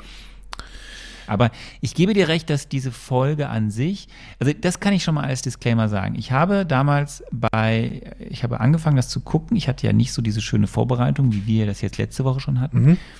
Und ähm, fand wie du das total spannend. Und ich hatte diese Folge 3 und es ist kein, keine Bewertung schon vor, vor, vor Rausschau auf das, was wir ja nächste Woche über die ganze Serie mhm. sagen werden. Aber ich musste mehrmals diese Folge neu anfangen, weil sie irgendwie mich immer rausgehauen hat. Ja. Das erst bei dieser ganzen Geschichte im, im, in der Pyramide, also in dem Tal der Götter da und äh, im Saal der Götter und dann vor allem diese sehr schön eigentlich ja, anzusehende Szene, wie sie da hinfahren und dann auch dieser Platz, wo das alles ist. Und auch da wieder das Zwiegespräch zwischen Steven und Mark am Ende. Aber warum da auf einmal dann dieser random Kampf passieren muss, also das habe ich tatsächlich, das hat mich auch mal rausgehauen. Also ich habe für diese Folge mehrere Anläufe gebraucht, bis ich dann zu Ende geschaut habe. Ja, das ging mir ähnlich. Äh, gut. äh, es bleibt noch eine Frage. Genau, es bleibt noch eine Frage offen. Äh, die äh, habe ich so beantwortet. Mein most marvelous moment wird die erste Verwandlung von Steven sein, indem er sich selber überlegt, dass er, wenn er denn als Moon Knight unterwegs ist, gerne auch eine andere Klamotte anziehen würde. Das heißt, er schafft sich selber quasi sein Mumien-Outfit. Ja. Ich kann dir wirklich nicht sagen, was mein Triple M in den ersten drei Folgen war. Vielleicht das Spiel von Oscar Isaac so allgemein irgendwie. Ähm, vielleicht auch ich, ich mag es eigentlich, wenn er so Comedy-Sachen macht. Also ich äh, mochte zum Beispiel die Szene in, ähm, in der äh, zweiten Folge, wenn er da ähm, am Anfang in diese Gallery, Gallery zurückgeht und dem Pförtner sagt, ja, jetzt, wir gucken uns das mal jetzt ganz schnell zusammen an, weil ich muss dir das unbedingt zeigen. Das ist so crazy, was da passiert ist. Und dann sieht er nichts und er äh, rastet fast aus dadurch, dass er halt einfach, dass wirklich nichts zu sehen ist. Das hat mir ganz gut gefallen. Also ich äh, mag Oscar Isaacs äh, Comedy-Talent. Ich finde, Oscar Isaac ist wirklich ein ganz, ganz großartiger Schauspieler. Er zeigt ja nochmal viele Facetten von seiner äh, Tätigkeit jetzt. Ja. Ja, ich glaube, das ist es bei mir auch. Also überhaupt dieses, dieses Zwie Zwiegesprächsspiel zwischen seinen verschiedenen Ichs. Äh, das ist schon ziemlich gut. Ähm, ich muss da eigentlich mehr sagen, äh, die, die die Serie kennen, wissen, der Most Marvelous Moment, der kommt noch. Okay. So, Andi, ähm, wir haben äh, die ersten drei Folgen bisher gesehen. Wir gehen ja gleich wieder ins äh, Mini-Mezzo für die letzten drei mhm. Folgen. Es klang jetzt schon ein bisschen durch. Äh, wie war es bisher? Starker Einstieg, schwaches Ende? Ähm, ja, sta starker Einstieg und jetzt ein Hänger auf jeden Fall. Also ich weiß nicht, ob ich das jetzt schon als schwaches Ende beschreiben würde, aber es ist, die hat, die Serie hat so ein bisschen den Pace verloren in der dritten Folge. Ähm, was ich ganz, was ich eigentlich ganz schade finde, weil die, ähm, die Konstellationen stimmen immer noch. Also eigentlich finde ich die Serie äh, so ähm, in den Grundkonstellationen her sehr, sehr interessant und habe Bock, die weiter zu gucken. Werde ich auch mit Freude tun. Aber das Pacing in der dritten Folge jetzt war wirklich ein bisschen ähm, schwierig und das hatte sich in der zweiten Folge schon ein bisschen angekündigt. Die erste fand ich richtig, richtig gut. Nach der ersten hatte ich richtig Bock weiter zu gucken. Also richtig. Da habe ich auch nicht lang äh, gewartet, bis ich, also ich habe äh, ich habe immer nur eine Folge am Tag geguckt, weil selbst das schon schwer war, eben wach zu bleiben. Aber ähm, ja, genau. So. Ja, ich fand die ersten beiden schon sehr stark. Also weil die, die, die in sich so beide auch die gleiche Stimmung haben oder mhm. so und dieses Spiel von Oscar Isaac ja das bestimmende Element ist. Das ist schon, schon gut. Aber wir, wir werden sehen. Es gibt viele offene Fragen, die werden dann wahrscheinlich in den letzten drei Folgen dann behandelt werden. Mhm. Das werden wir sehen. Äh, gibt es so Fragen, die du jetzt als erstes beantwortet haben möchtest? Mm, nö, eigentlich nicht. Ich finde auch, also du hast es eben nochmal so erwähnt, dass Konshutsu äh, da, da äh, versteint worden ist. ähm, das finde ich ehrlich gesagt gar nicht so super wichtig, weil wir sehen anhand von Harrow, Hello, Har Harrow, Harrow, ja schon, Harrow ist ein Mensch und hat aber irgendwie göttliche Kräfte, weil er vielleicht mal Avatar war. Also ich glaube nicht, dass da jetzt unbedingt Khonshu noch am Start sein muss, damit die Kräfte weiterhin da sind. Also ich glaube, das geht schon irgendwie alles so weiter. Und ähm, ich bin gespannt, was passiert, wenn äh, Harrow Amit erweckt, weil das wird passieren. Da bin ich sehr von überzeugt. Ja. Dann kommen wir jetzt äh, zum Mini-Mezzo. Es geht um die letzten drei Folgen. Äh, Folge 4 heißt The Tomb. Ja, okay. Spannend. Das Grab. Ne? Das Grab. Mhm. Äh, die ist die längste Folge mit 54 Minuten. Mhm. Äh, wir haben Asylum. Asylum. Das heißt Asylum. Asylum. Asylum.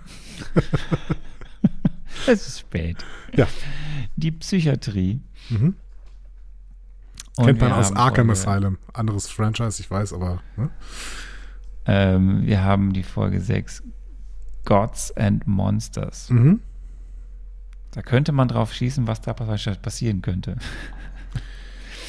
Maybe. Die finale Folge. Ähm, lieber Andi, drei Folgen sind also vor uns noch. Ähm, das sind sehr einfache Fragen. Ja. Was glaubst du denn, wenn die Folge das Grab heißt und wenn wir das jetzt, was wir so gesehen haben mit dem Cliffhanger jetzt in Folge 3, was passiert in Moment Folge mal, 1? Moment mal, sind wir, etwa, sind wir etwa in unserer coolen Rubrik? Dann muss ich mal kurz was abspielen hier. Ach so.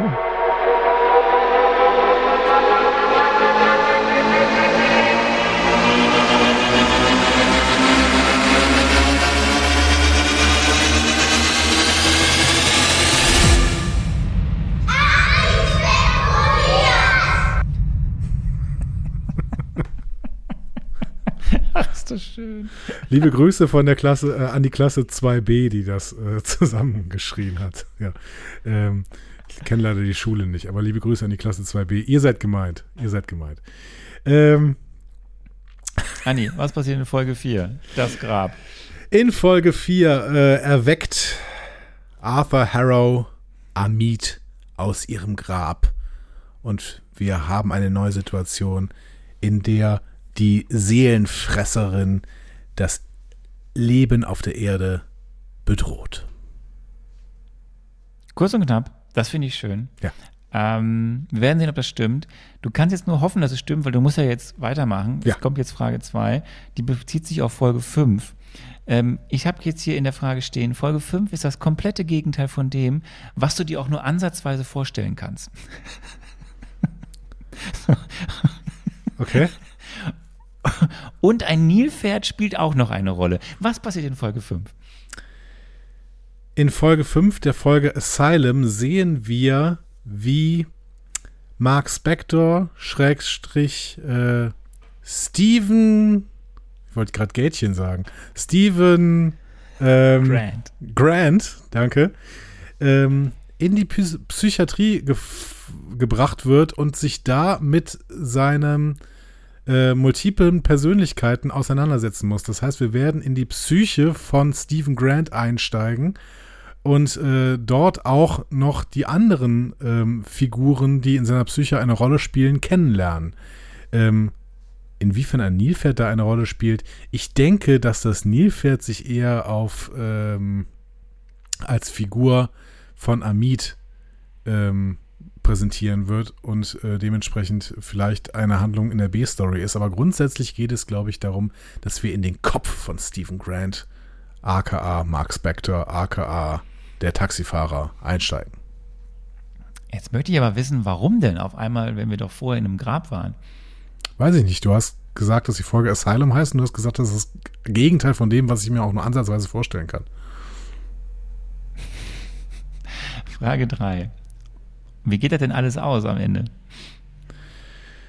Steven wird lernen, mit seinen unterschiedlichen ähm, Persönlichkeiten, die in seinem Geist ruhen, umzugehen und wird es im Endeffekt schaffen, ähm, gegen Amit anzutreten und den Göttern, die da tatsächlich ja eigentlich eine Ordnungsstruktur für diese Welt vorsehen, wieder eine gewisse äh, Ordnungsmacht zurückzugeben, sodass Leute wie Osiris ähm, wieder Ordnung in diese Welt bringen können und Amit ähm, wieder in ihr Totenreich eingeschlossen wird.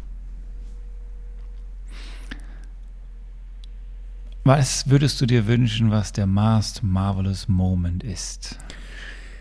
Ja, also ich habe ja grundsätzlich äh, so ein bisschen das Gefühl wie bei äh, GTA, dass man einfach diese Charaktere so wechseln kann, indem man irgendwie auf äh, links drückt oder sowas. Und ich, mein finaler äh, Mar Marvelous Movie Moment ist, dass dieser Wechsel sehr, sehr viel geschmeidiger vonstatten geht, dass man quasi einen direkten Wechsel hat bei den, äh, bei Wechsel der Anforderungen für Stephen Grant, dass er quasi in die, jedem Moment quasi eine neue Persönlichkeit aufnehmen, äh, annehmen kann, die wiederum dann das macht, was gerade ansteht. Wir werden sehen, ob das alles eintritt. Ja, werden ähm, wir. Leute, Ihr seid dran. Ja, ihr seid dran und ich könnte da jetzt mal so ein paar Stellen sagen, an denen ihr dran sein könnt. Am besten natürlich einfach marvel.de. Aber hey, es gibt noch einiges mehr. Ihr habt MCU-Entzugserscheinungen, Fragen oder möchtet einfach etwas loswerden? Diskussionen zu jeder Folge findet ihr auf einfachmarvel.de. Außerdem gibt's uns auch auf Instagram, Facebook und Twitter unter einfachmarvel. Wir freuen uns auf eure Nachrichten und Kommentare. Yes, tun wir.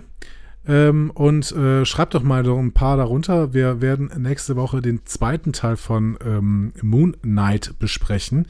Und äh, danach geht es dann natürlich aber auch schon, also übernächste Woche dann äh, in ein Marvel Mezzo zu einem Film, der uns bald erwarten wird. Und dieser Film äh, wird sicherlich nicht besser als Moon Knight werden. So, so viel können wir schon mal jetzt äh, sagen. Zumindest habe ich nicht die Erwartung, dass das du passiert. Weißt, du weißt doch gar nicht, was da passiert. Wir werden sehen. Liebe Leute, eine schöne Woche euch. Ja. Äh, war das schon dein letztes Wort? Gut, dann mache ich auch noch ein letztes Wort. Äh, tschüss. Oder wie, wie sagt man Tschüss auf Ägyptisch? Moment mal. Äh, tschüss auf Ägyptisch. So. Ähm, bye, bye.